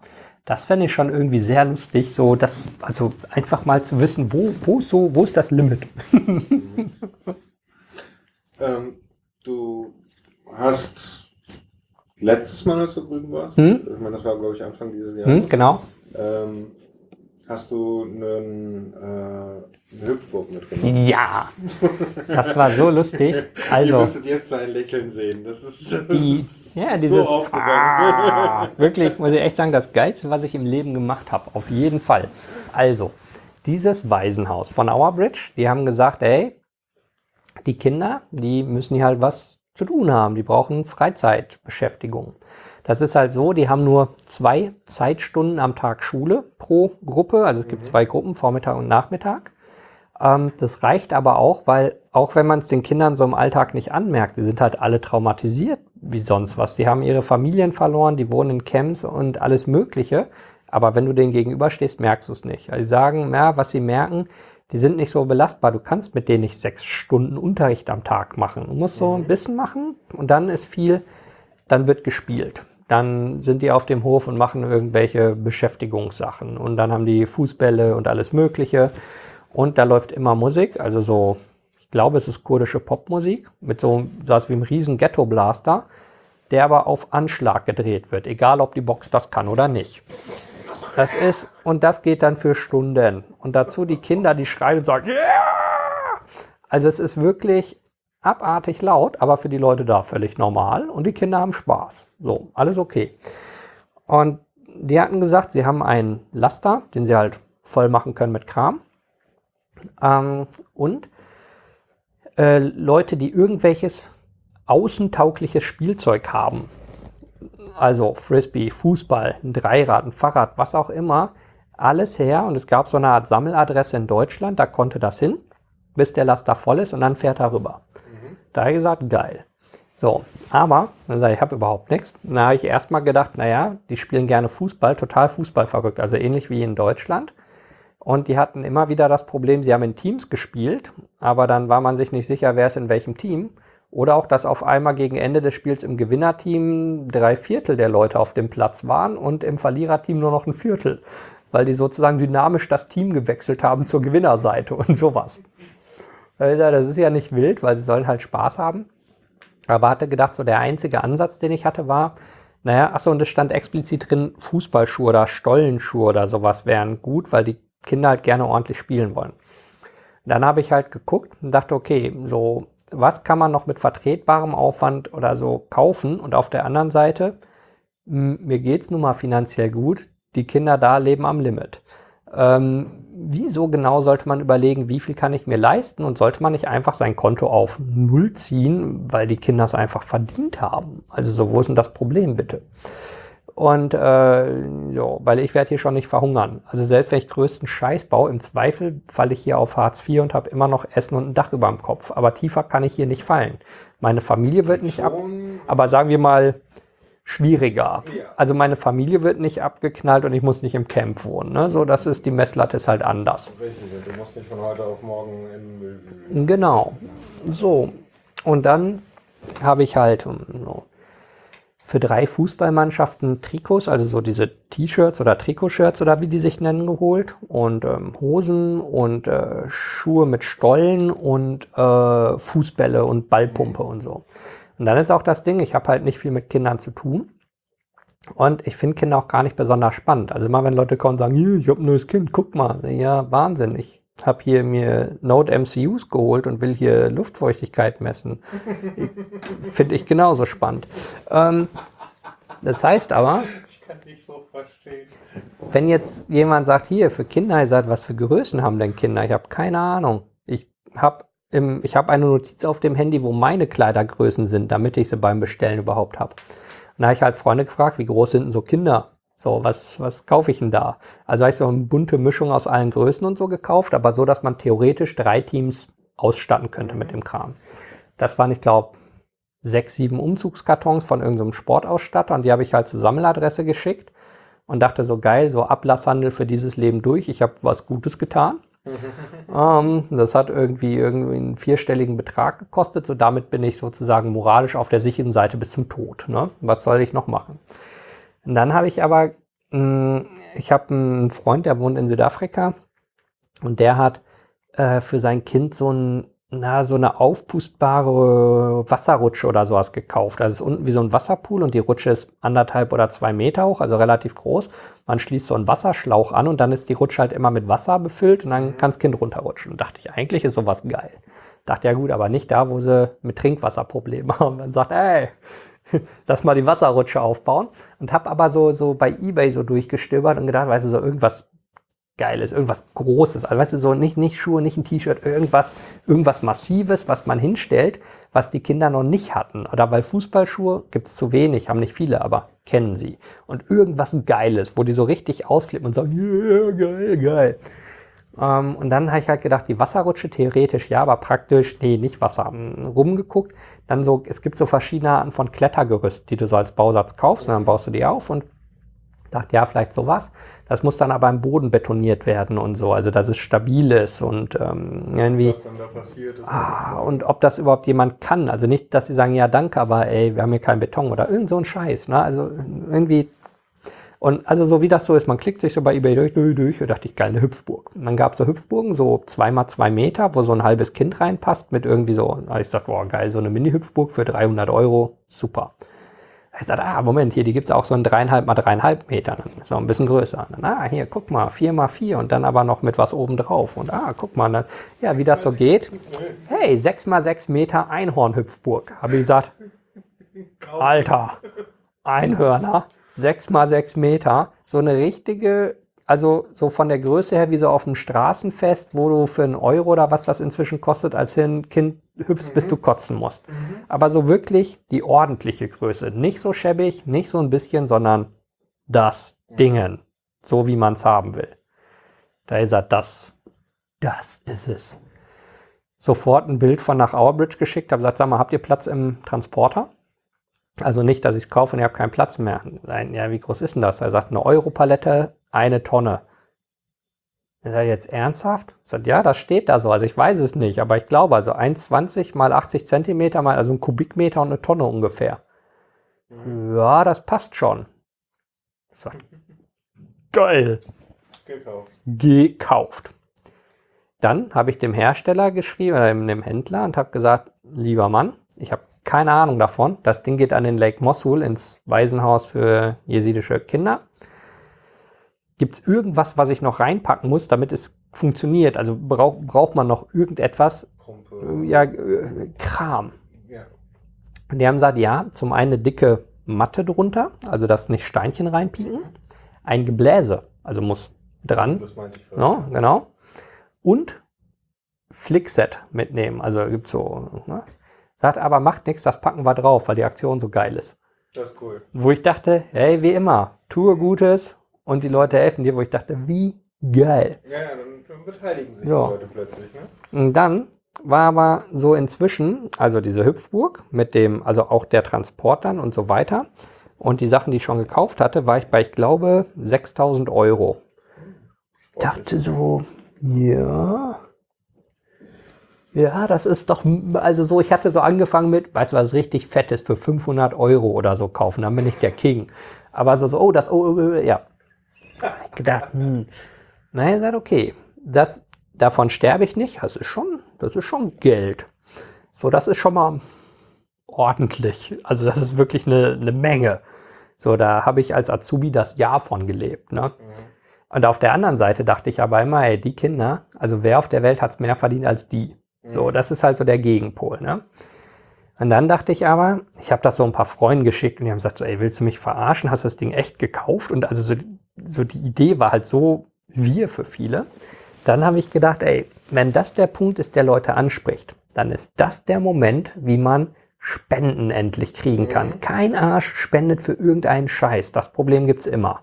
Außer der Grund ist richtig blöd. Ja, aber auch nicht einfach nur für Kinder. Wenn du jetzt sagst, ich sammle für verhungernde Kinder, sagen die Leute, hm, schon wieder. Das muss mehr sein, ne? Es muss so. Und dann legt so, wie, was ist die Story? Wie wird's, also früher bei den Marketing-Sitzungen haben wir mal gesagt, wie wird's eine Bildtitelzeile? Also so. Dann haben wir gesagt, also, der Punkt ist, wenn du nächstes Mal zur Party gehst und du musst irgendwas erzählen, um ein Gespräch anzufangen, wie wäre es, wenn du sagst, ach übrigens, mir gehört eine Einhornhüpfburg am Lake Mosul. Mit. Mit. Der Abend ist gelaufen. Kein Mensch auf der Party wird dieses Thema toppen. Und du kannst dabei sein.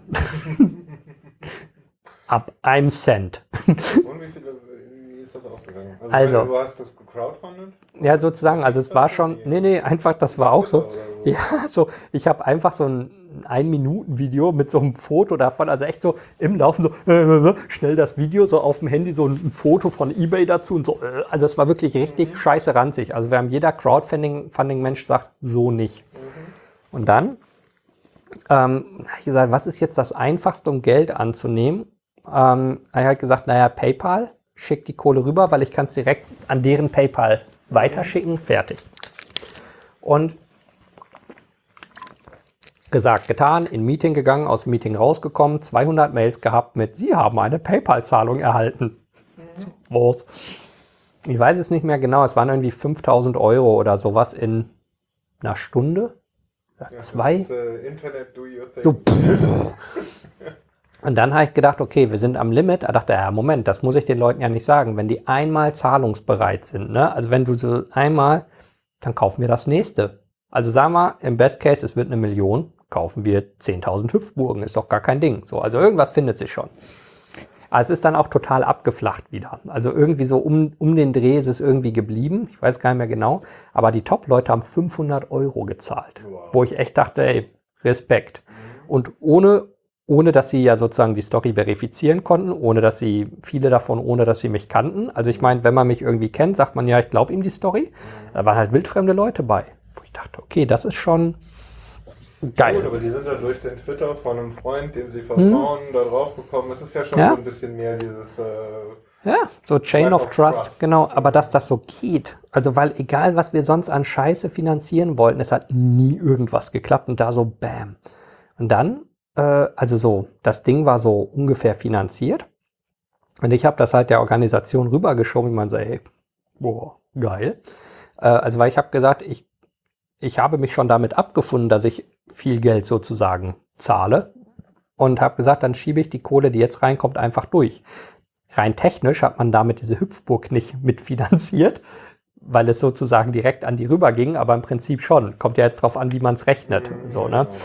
Und naja, auf jeden Fall. Und dann habe ich denen gesagt, also braucht ihr noch sozusagen Akutgeld? Also klar, ihr braucht immer Geld, aber und das Problem war, dass der Transport auch tausende Euro kostet. Also das ist billiger als ich dachte, so ein 40 Tonner rüberschicken, das sind trotzdem noch Tausende. Und dann kommen immer so Unwäglichkeiten, wie wenn das Ding ein paar Tage im Zoll hängt, dann zahlt man sozusagen mehr für die Arbeitszeit vom Fahrer und so weiter. Und äh, da habe ich gesagt, scheißegal, sag, sag, was es kostet. Hauptsache der Transport geht rüber. Und am Ende war es so, dass sozusagen die Crowdfunder und ich die Hüpfburg, die drei Fußballteams und den ganzen Transport bezahlt haben. klar. Wo ich dachte so, geil, so, so jetzt kann ich mich hinlegen, so jetzt, jetzt habe ich was gemacht. Ne? Nicht die paar blöden Fußballschuhe, sondern jetzt wirklich. So. Und dann kam das Ding da an. Also leider. Ja, wirklich, wo ich dachte so und wirklich so was Geiles. Also nicht so was Halbherziges, nicht ein bisschen, sondern richtig geil. Und dann waren auch Leute, die haben gesagt, ja, würde ich gerne, ich habe überhaupt keine Kohle für, aber ich habe eine Euro überwiesen. Wo ich dachte, ja, ist doch nicht ein, ein Schwanzvergleich im Geld ausgeben. Wenn du einen Euro für die Hüpfburg gezahlt hast, hast du trotzdem die Hüpfburg mitfinanziert. So, und wenn Euro gerade viel Geld für dich ist, dann ist das viel Geld und fertig. Das geht doch nicht, also, und wenn für den anderen 500 nicht viel waren, dann ist es trotzdem eine geile Sache. Es ist doch am Ende, ist den Kindern egal, wie es zustande kam. Alle zusammen haben es möglich gemacht und das ist das Geile. Und dann hat das, als ich da war, kam die Hüpfburg nicht an, weil die im Zoll hing und total geil wäre, weil, weil wir noch die Dual-Use-Deklaration ausfüllen mussten, dass es nicht als Kriegswaffe gebraucht werden kann und so weiter. Dann- es haben ein paar Leute lustige Wackelgifts gemacht, wie so, dass die Hüpfburg auf den IS fliegt und solche Sachen. Alter Falter. So, und dann habe ich aber die Videos halt davon bekommen. Und das erste Video ist so geil, weil es so ein Handyvideo ist, wo so ein Kind an der Kamera vorbei zu der Hüpfburg rennt. Das Kind schreit so laut, dass einfach das, das Mikrofon tiltet. Also man hat so, ah, ah. Ich dachte, okay, das Kind hat sich gefreut. Alles klar. Ja. Und ich so völlig am Limit. Und also wir haben so ein paar Videos dann auch, als die endlich da waren, rumgeschickt. Und die Kinder drehen völlig durch einfach nur. Also das ist, da geht überhaupt nichts mehr. Sagt, das war es wert. Jeden Cent davon. Und, und du bist jetzt bald wieder da, ne? Mhm. Aber das Lustige, eine andere Sache, da habe ich gesagt, da im Hintergrund habt ihr da jetzt so Basketballkörbe? Meinen, ja, ja. Sagt, okay, musste man dafür Betongießarbeiten machen? Mhm, ja. Weil ich dafür ja, also deswegen dachte lieber nicht das äh, Ding schicken. Sagen die, ja klar, aber ist doch ein Betonwerk um die Ecke. ich habe gesagt, okay, ich mal schon so. Das ist ja auch okay, aber irgendwie, so was man sich für Gedanken macht, dann sage ich so, Werk um die Ecke, wo ist denn das Problem? Also das nächste Mal wird es ein Klettergerüst. Na, haben die jetzt gekriegt, schon von einer anderen NGO. Die haben so einen, so einen normalen 6-Meter-Container und da ist quasi ein Spielplatz drin, aber der Container wird ausgeräumt und zum Teil vom Spielplatz. Also als wie so ein ausklappbares Klettergerüst, total geil. Und das ist am Ende so 10 mal 15 Meter Spielplatz. Super geil. Also inzwischen ist das so premiumhaft ausgestattet, dieses Ding. Es ist der Hammer. Es steht halt so auf der Landkarte so nichts, im gar nichts, genau. Und in ungefähr drei Wochen bin ich wieder da. Da bin ich mal gespannt. Ja. Dann lass uns vielleicht in drei Wochen nochmal einen kleinen Recap machen. Mhm. Ähm, so, wir sind jetzt bei oh, Sechs Tagen Sendezeit. irgendwas um die sechs, sieben Stunden, Boah. die wir jetzt insgesamt hier gequatscht haben. Krass. Final Words. Ja, ich würde sagen, den, den Anfang haben wir. Leute, tut Gutes im Leben, wenn ihr die Chance habt. Das ist, mir sagen immer alle Leute, sie wollen viel Gutes tun, aber. ähm, sie haben immer Gründe, macht's einfach. Also, und wenn man gerade nicht die Zeit und das Geld hat, nach Kurdistan zu fahren, gibt genug Kram hier zu machen, einfach irgendwas anderes. Und ich denke, wenn man Gutes tut und wenn man entspannt ist, hat man ein geiles Leben. Und da merkt man, dass die anderen Sachen, also so wie mein Haus, mein Auto, mein Boot, mh, auf der Skala überhaupt nicht so wichtig sind, wie vielleicht andere Leute meinen. Da gehören ganz andere Dinge zu. Und wenn ihr mal auf eine Einhornhüpfburg wollt, wirklich kein Spaß. Our Bridge sagt, jeder, der vorbeikommt und auf die Hüpfburg geht, der kriegt sogar ein T-Shirt, dass er da war. Die haben so eine äh, Siebdruckmaschine Mhm. und dann kriegt man sein persönliches Shirt. Sehr cool. Das heißt also, Leute macht Urlaub. Ja, ähm, und geht auf die Hüpfburg. Okay. Und dann könnt ihr sagen, ja, du hast die finanziert, aber auf der nächsten Party, ich war da, ich habe mein T-Shirt. Lest Ennos Blog für, die nächste, für den nächsten Aufruf. ja, Der geht. Und ansonsten, ich freue mich natürlich auch, wenn ihr mir bei iTunes oder im Blog eine Nachricht hinterlasst. Schließlich möchte man auch Feedback haben. Ich war so lange nicht mehr da. ja, das waren jetzt mal sechs Stunden Kurdistan, Enolenze, Kriegsgebiet, alles durcheinander. Das muss ich auch erstmal sortieren. Bis bald. tschüss.